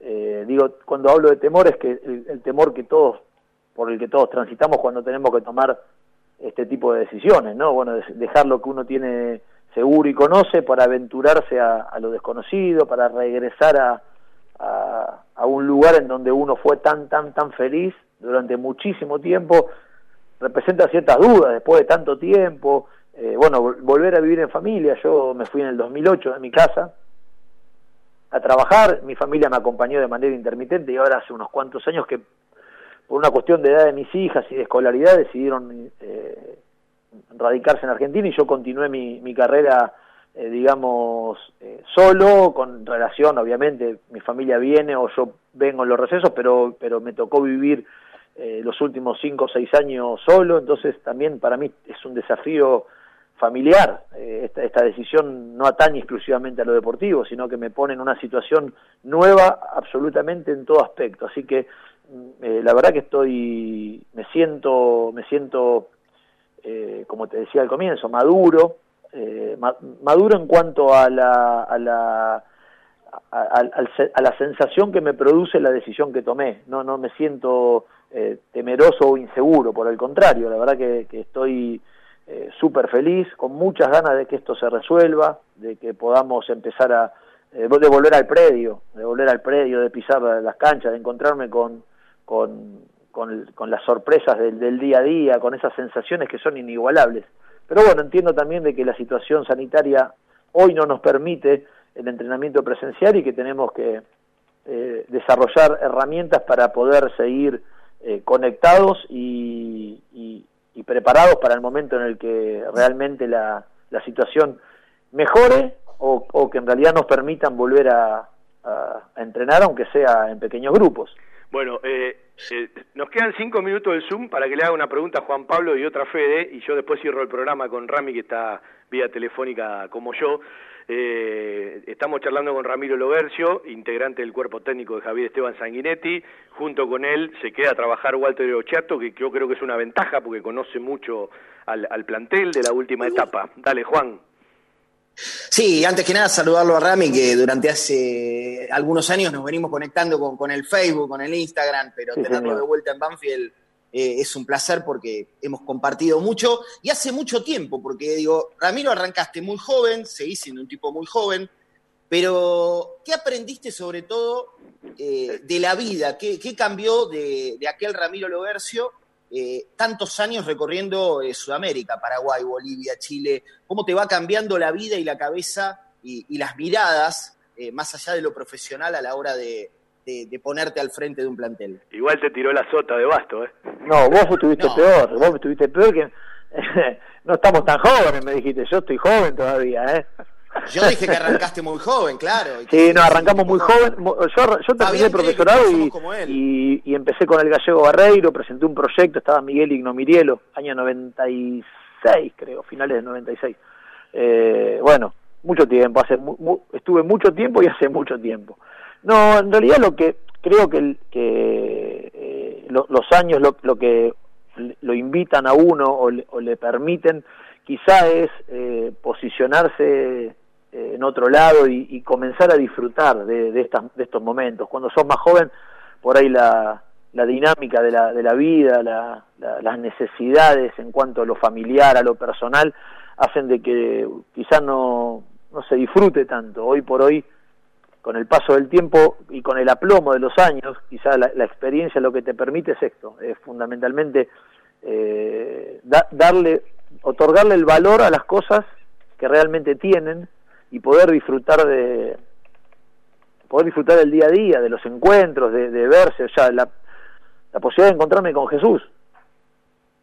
Fue Jesús fue uno de los primeros jugadores que tuve, tenía 13 años en, el, en aquella 84 que era prenovena en el año 97. Entonces, claro, hoy encontrarme después de tanto tiempo él en el, en el, en el final de su carrera con un exitosísimo recorrido profesional, me, me, me da la posibilidad de pensar en disfrutar, en disfrutar del día a día, en cada encuentro, en, poder conversar y acordarnos de, de, de un montón de, de, cuestiones. Bueno, así con cada una de las situaciones. Eso es lo que, lo que siento, que, que, hoy puedo eh, quizá disfrutar más a pesar de, la responsabilidad y de lo que significa cada decisión. Pero bueno, eh, la experiencia te posibilita eso, poder eh, disfrutar a, eh, a, pesar de la, de, la te, de la tensión que genere cada una de las decisiones o las situaciones que desencadenen la decisión. Eh, bueno, se va a cortar el Zoom, ¿sí? Yo ya lo saludo a Juan Pablo. Fede, deja la pregunta, así también lo saludas a, a, Ramiro y sigo los minutitos del programa que quedan, que son cinco, en la charla con, con Ramiro Lobercio. Siempre un placer, Juanpi y Fede. Un abrazo grande. Un placer, Fabi. Un saludo para Ramiro. Yo quiero preguntarle, quizás es un poco extensa la, respuesta y no, no se pueda resumir demasiado, pero preguntarte por eh, cuánto tiempo va a llevar para cuando se vuelva a entrenar presencial los jugadores tengan la forma que tenían antes de que se corte todo esto, porque imagino que el laburo va a ser grande, va a ser complicado y que hoy en día tiene muchas complicaciones. Sí, es buena la pregunta, Fede. La verdad que estamos trabajando duro. Eh, por suerte tengo muchos colegas, conocidos y amigos que están en otro en otra situación y ya comenzaron en Paraguay, ya comenzaron en Chile. De hecho, el equipo en el que yo estaba yo me, me, me desvinculé la semana previa a la vuelta a los entrenamientos, participé en el diseño de, de los protocolos y realmente no va a ser nada sencillo. Eh, yo soy de la idea de que los, los futbolistas van a necesitar por lo menos dos terceras partes del parate para acondicionarse. Quizá en el, quizá eh, o para lograr su mejor forma. Eh, ahora, quizá antes de ese tiempo tengamos que competir porque hay otros intereses y, otras necesidades. Lo que sí está claro es que tenemos una tarea compleja, que según lo dicen las investigaciones y, y todos los que ya, ya pudieron volver a evaluar el estado físico, atlético de los jugadores, el entrenamiento que realizamos, que habitualmente eh, programamos vía, vía Zoom, domiciliario, no, no guarda una relación muy directa con las adaptaciones que necesitan para, para jugar. Entonces, quizá haya que, que retomar eh, de un lugar más atrás del que todos pensamos, porque todos los vemos conectados por Zoom y los chicos están a full y se entrenan y, y transpiran y corren y van y vienen, pero quizá el hecho de calzarse los, los botines, de pisar el, el, césped, de frenar, de girar, de cambiar de dirección, hace de que la tarea tenga una exigencia que difícilmente podamos lograr replicar desde, desde la computadora. Y de hecho hay ya estudios, bueno, hay, hay datos a nivel de la Bundesliga, a nivel de la vuelta a los entrenamientos en, en, otros, en otros deportes que han tenido un, un, bloqueo o un parón también importante y hay una numerosa cantidad de lesiones, sobre todo a nivel tendinoso, muscular, eh, eso es eh, lo que yo hacía referencia, ¿no? las tensiones que genera la práctica deportiva y el nuestro deporte en particular, nada tienen que ver con lo que podemos estimular eh, de manera remota. Así que nuestro trabajo, el trabajo de, de los, de los, del, del staff, del, resto del cuerpo técnico, de los médicos, de los, de los kinesiólogos, va a ser fundamental. Eh, ojalá dispongamos por lo menos de seis a ocho semanas eh, como para poder eh, no solamente pensando en lograr la mejor forma deportiva, sino en, disminuir la, la, incidencia lesional, que en definitiva es, me parece nuestra debiese ser nuestra primera eh, ocupación.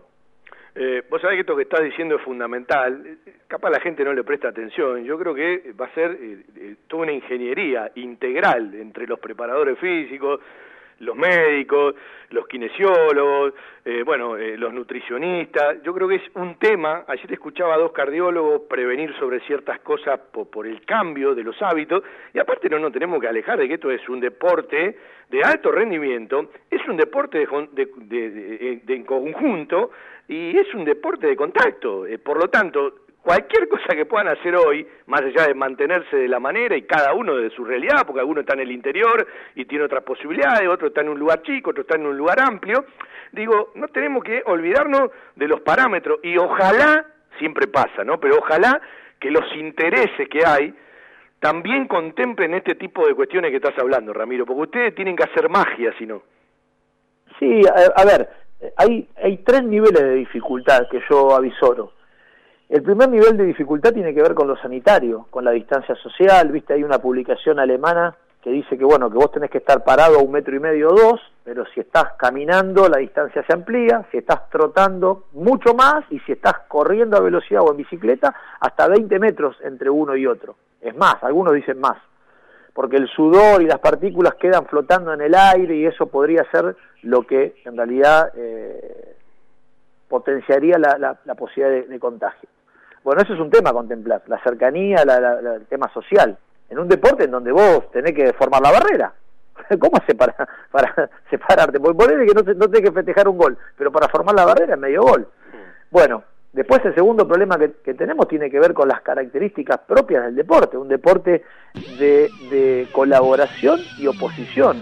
Un deporte de, de, es un sistema complejo, un entramado, no es un reloj el equipo. Que cada pieza se, se, se, se, reemplaza por una similar, como yo reemplacé recién el frente del portero, el mismo modelo y sigue sonando igual. No, no. Acá cada uno tiene una impronta, cada futbolista, y componen el todo, y cada y el todo es distinto según las partes y según. Entonces, digamos, volver a, a la ingeniería de rearmar la estructura del equipo en sí y del funcionamiento colectivo va a demandar un tiempo. Ajá. Pero, y el tercer punto que es determinante tiene que ver con la prestación física. Entonces, ahí tendremos que ver un poco cómo relacionar las necesidades que tenga el, futbolista y fundamentalmente el juego como, como colectivo, las restricciones que nos pongan los sistemas de salud respecto a la cercanía y entre esas dos relaciones eh, configurar el reacondicionamiento físico. Con lo cual, el problema mayúsculo no está en eso, eso lo conocen todos. El problema mayor es que es la primera vez que pasa, entonces no hay ninguna experiencia previa. Todo lo que hagamos, todo lo que hagamos ahora es el producto de la impronta y la creatividad que cada uno le otorga al problema, porque no hay absolutamente eh, evidencia. Esta es la primera vez que sucede. Entonces, eh, te agradezco el tiempo que se nos fue el programa. Sé que estás haciendo un curso y laburando y nos, nos regalaste este ratito. Vamos a profundizar, seguramente tendremos mucho tiempo. Y a esto último que vos decías, está bueno esto de la relación y las experiencias que te van contando otros lugares del continente, por ejemplo, más allá de lo que ven en Europa, de, de lo que les va pasando, porque como bien dijiste, la primera vez y todos conocen poco sobre esto. Eh, una alegría que estés otra vez en el club y demás te está decir el mayor de los éxitos. Muchísimas gracias Fabi, saludos a todos y bueno, ya vamos a tener oportunidad de seguir conversando. Ramiro Lobercio, el nuevo profe, eh, el nuevo entre comillas, toda una vida, más desde el 96 que presentó ese proyecto que le contaba a Juan Pablo Vila y a Fede. Un abrazo para todos, un placer hacer radio para los banfileños. El lunes de 19 a 20, 30, nuestro querido todo Banfield de los lunes. Seguimos haciendo radio y en un ratito para aquellos que escucharon solo una parte del programa, lo subimos a nuestro archivo de Spotify y lo vas a tener en el Twitter, lo vas a tener en el Instagram y lo vas a tener en el Facebook. Un abrazo para todos y gracias a Cristian Ricota como siempre por el control central en los estudios de AM1550 Nueva Pompeya. Abrazo, buen fin de semana para todos. Compartí la radio en las redes sociales. En Facebook, Estación 1550.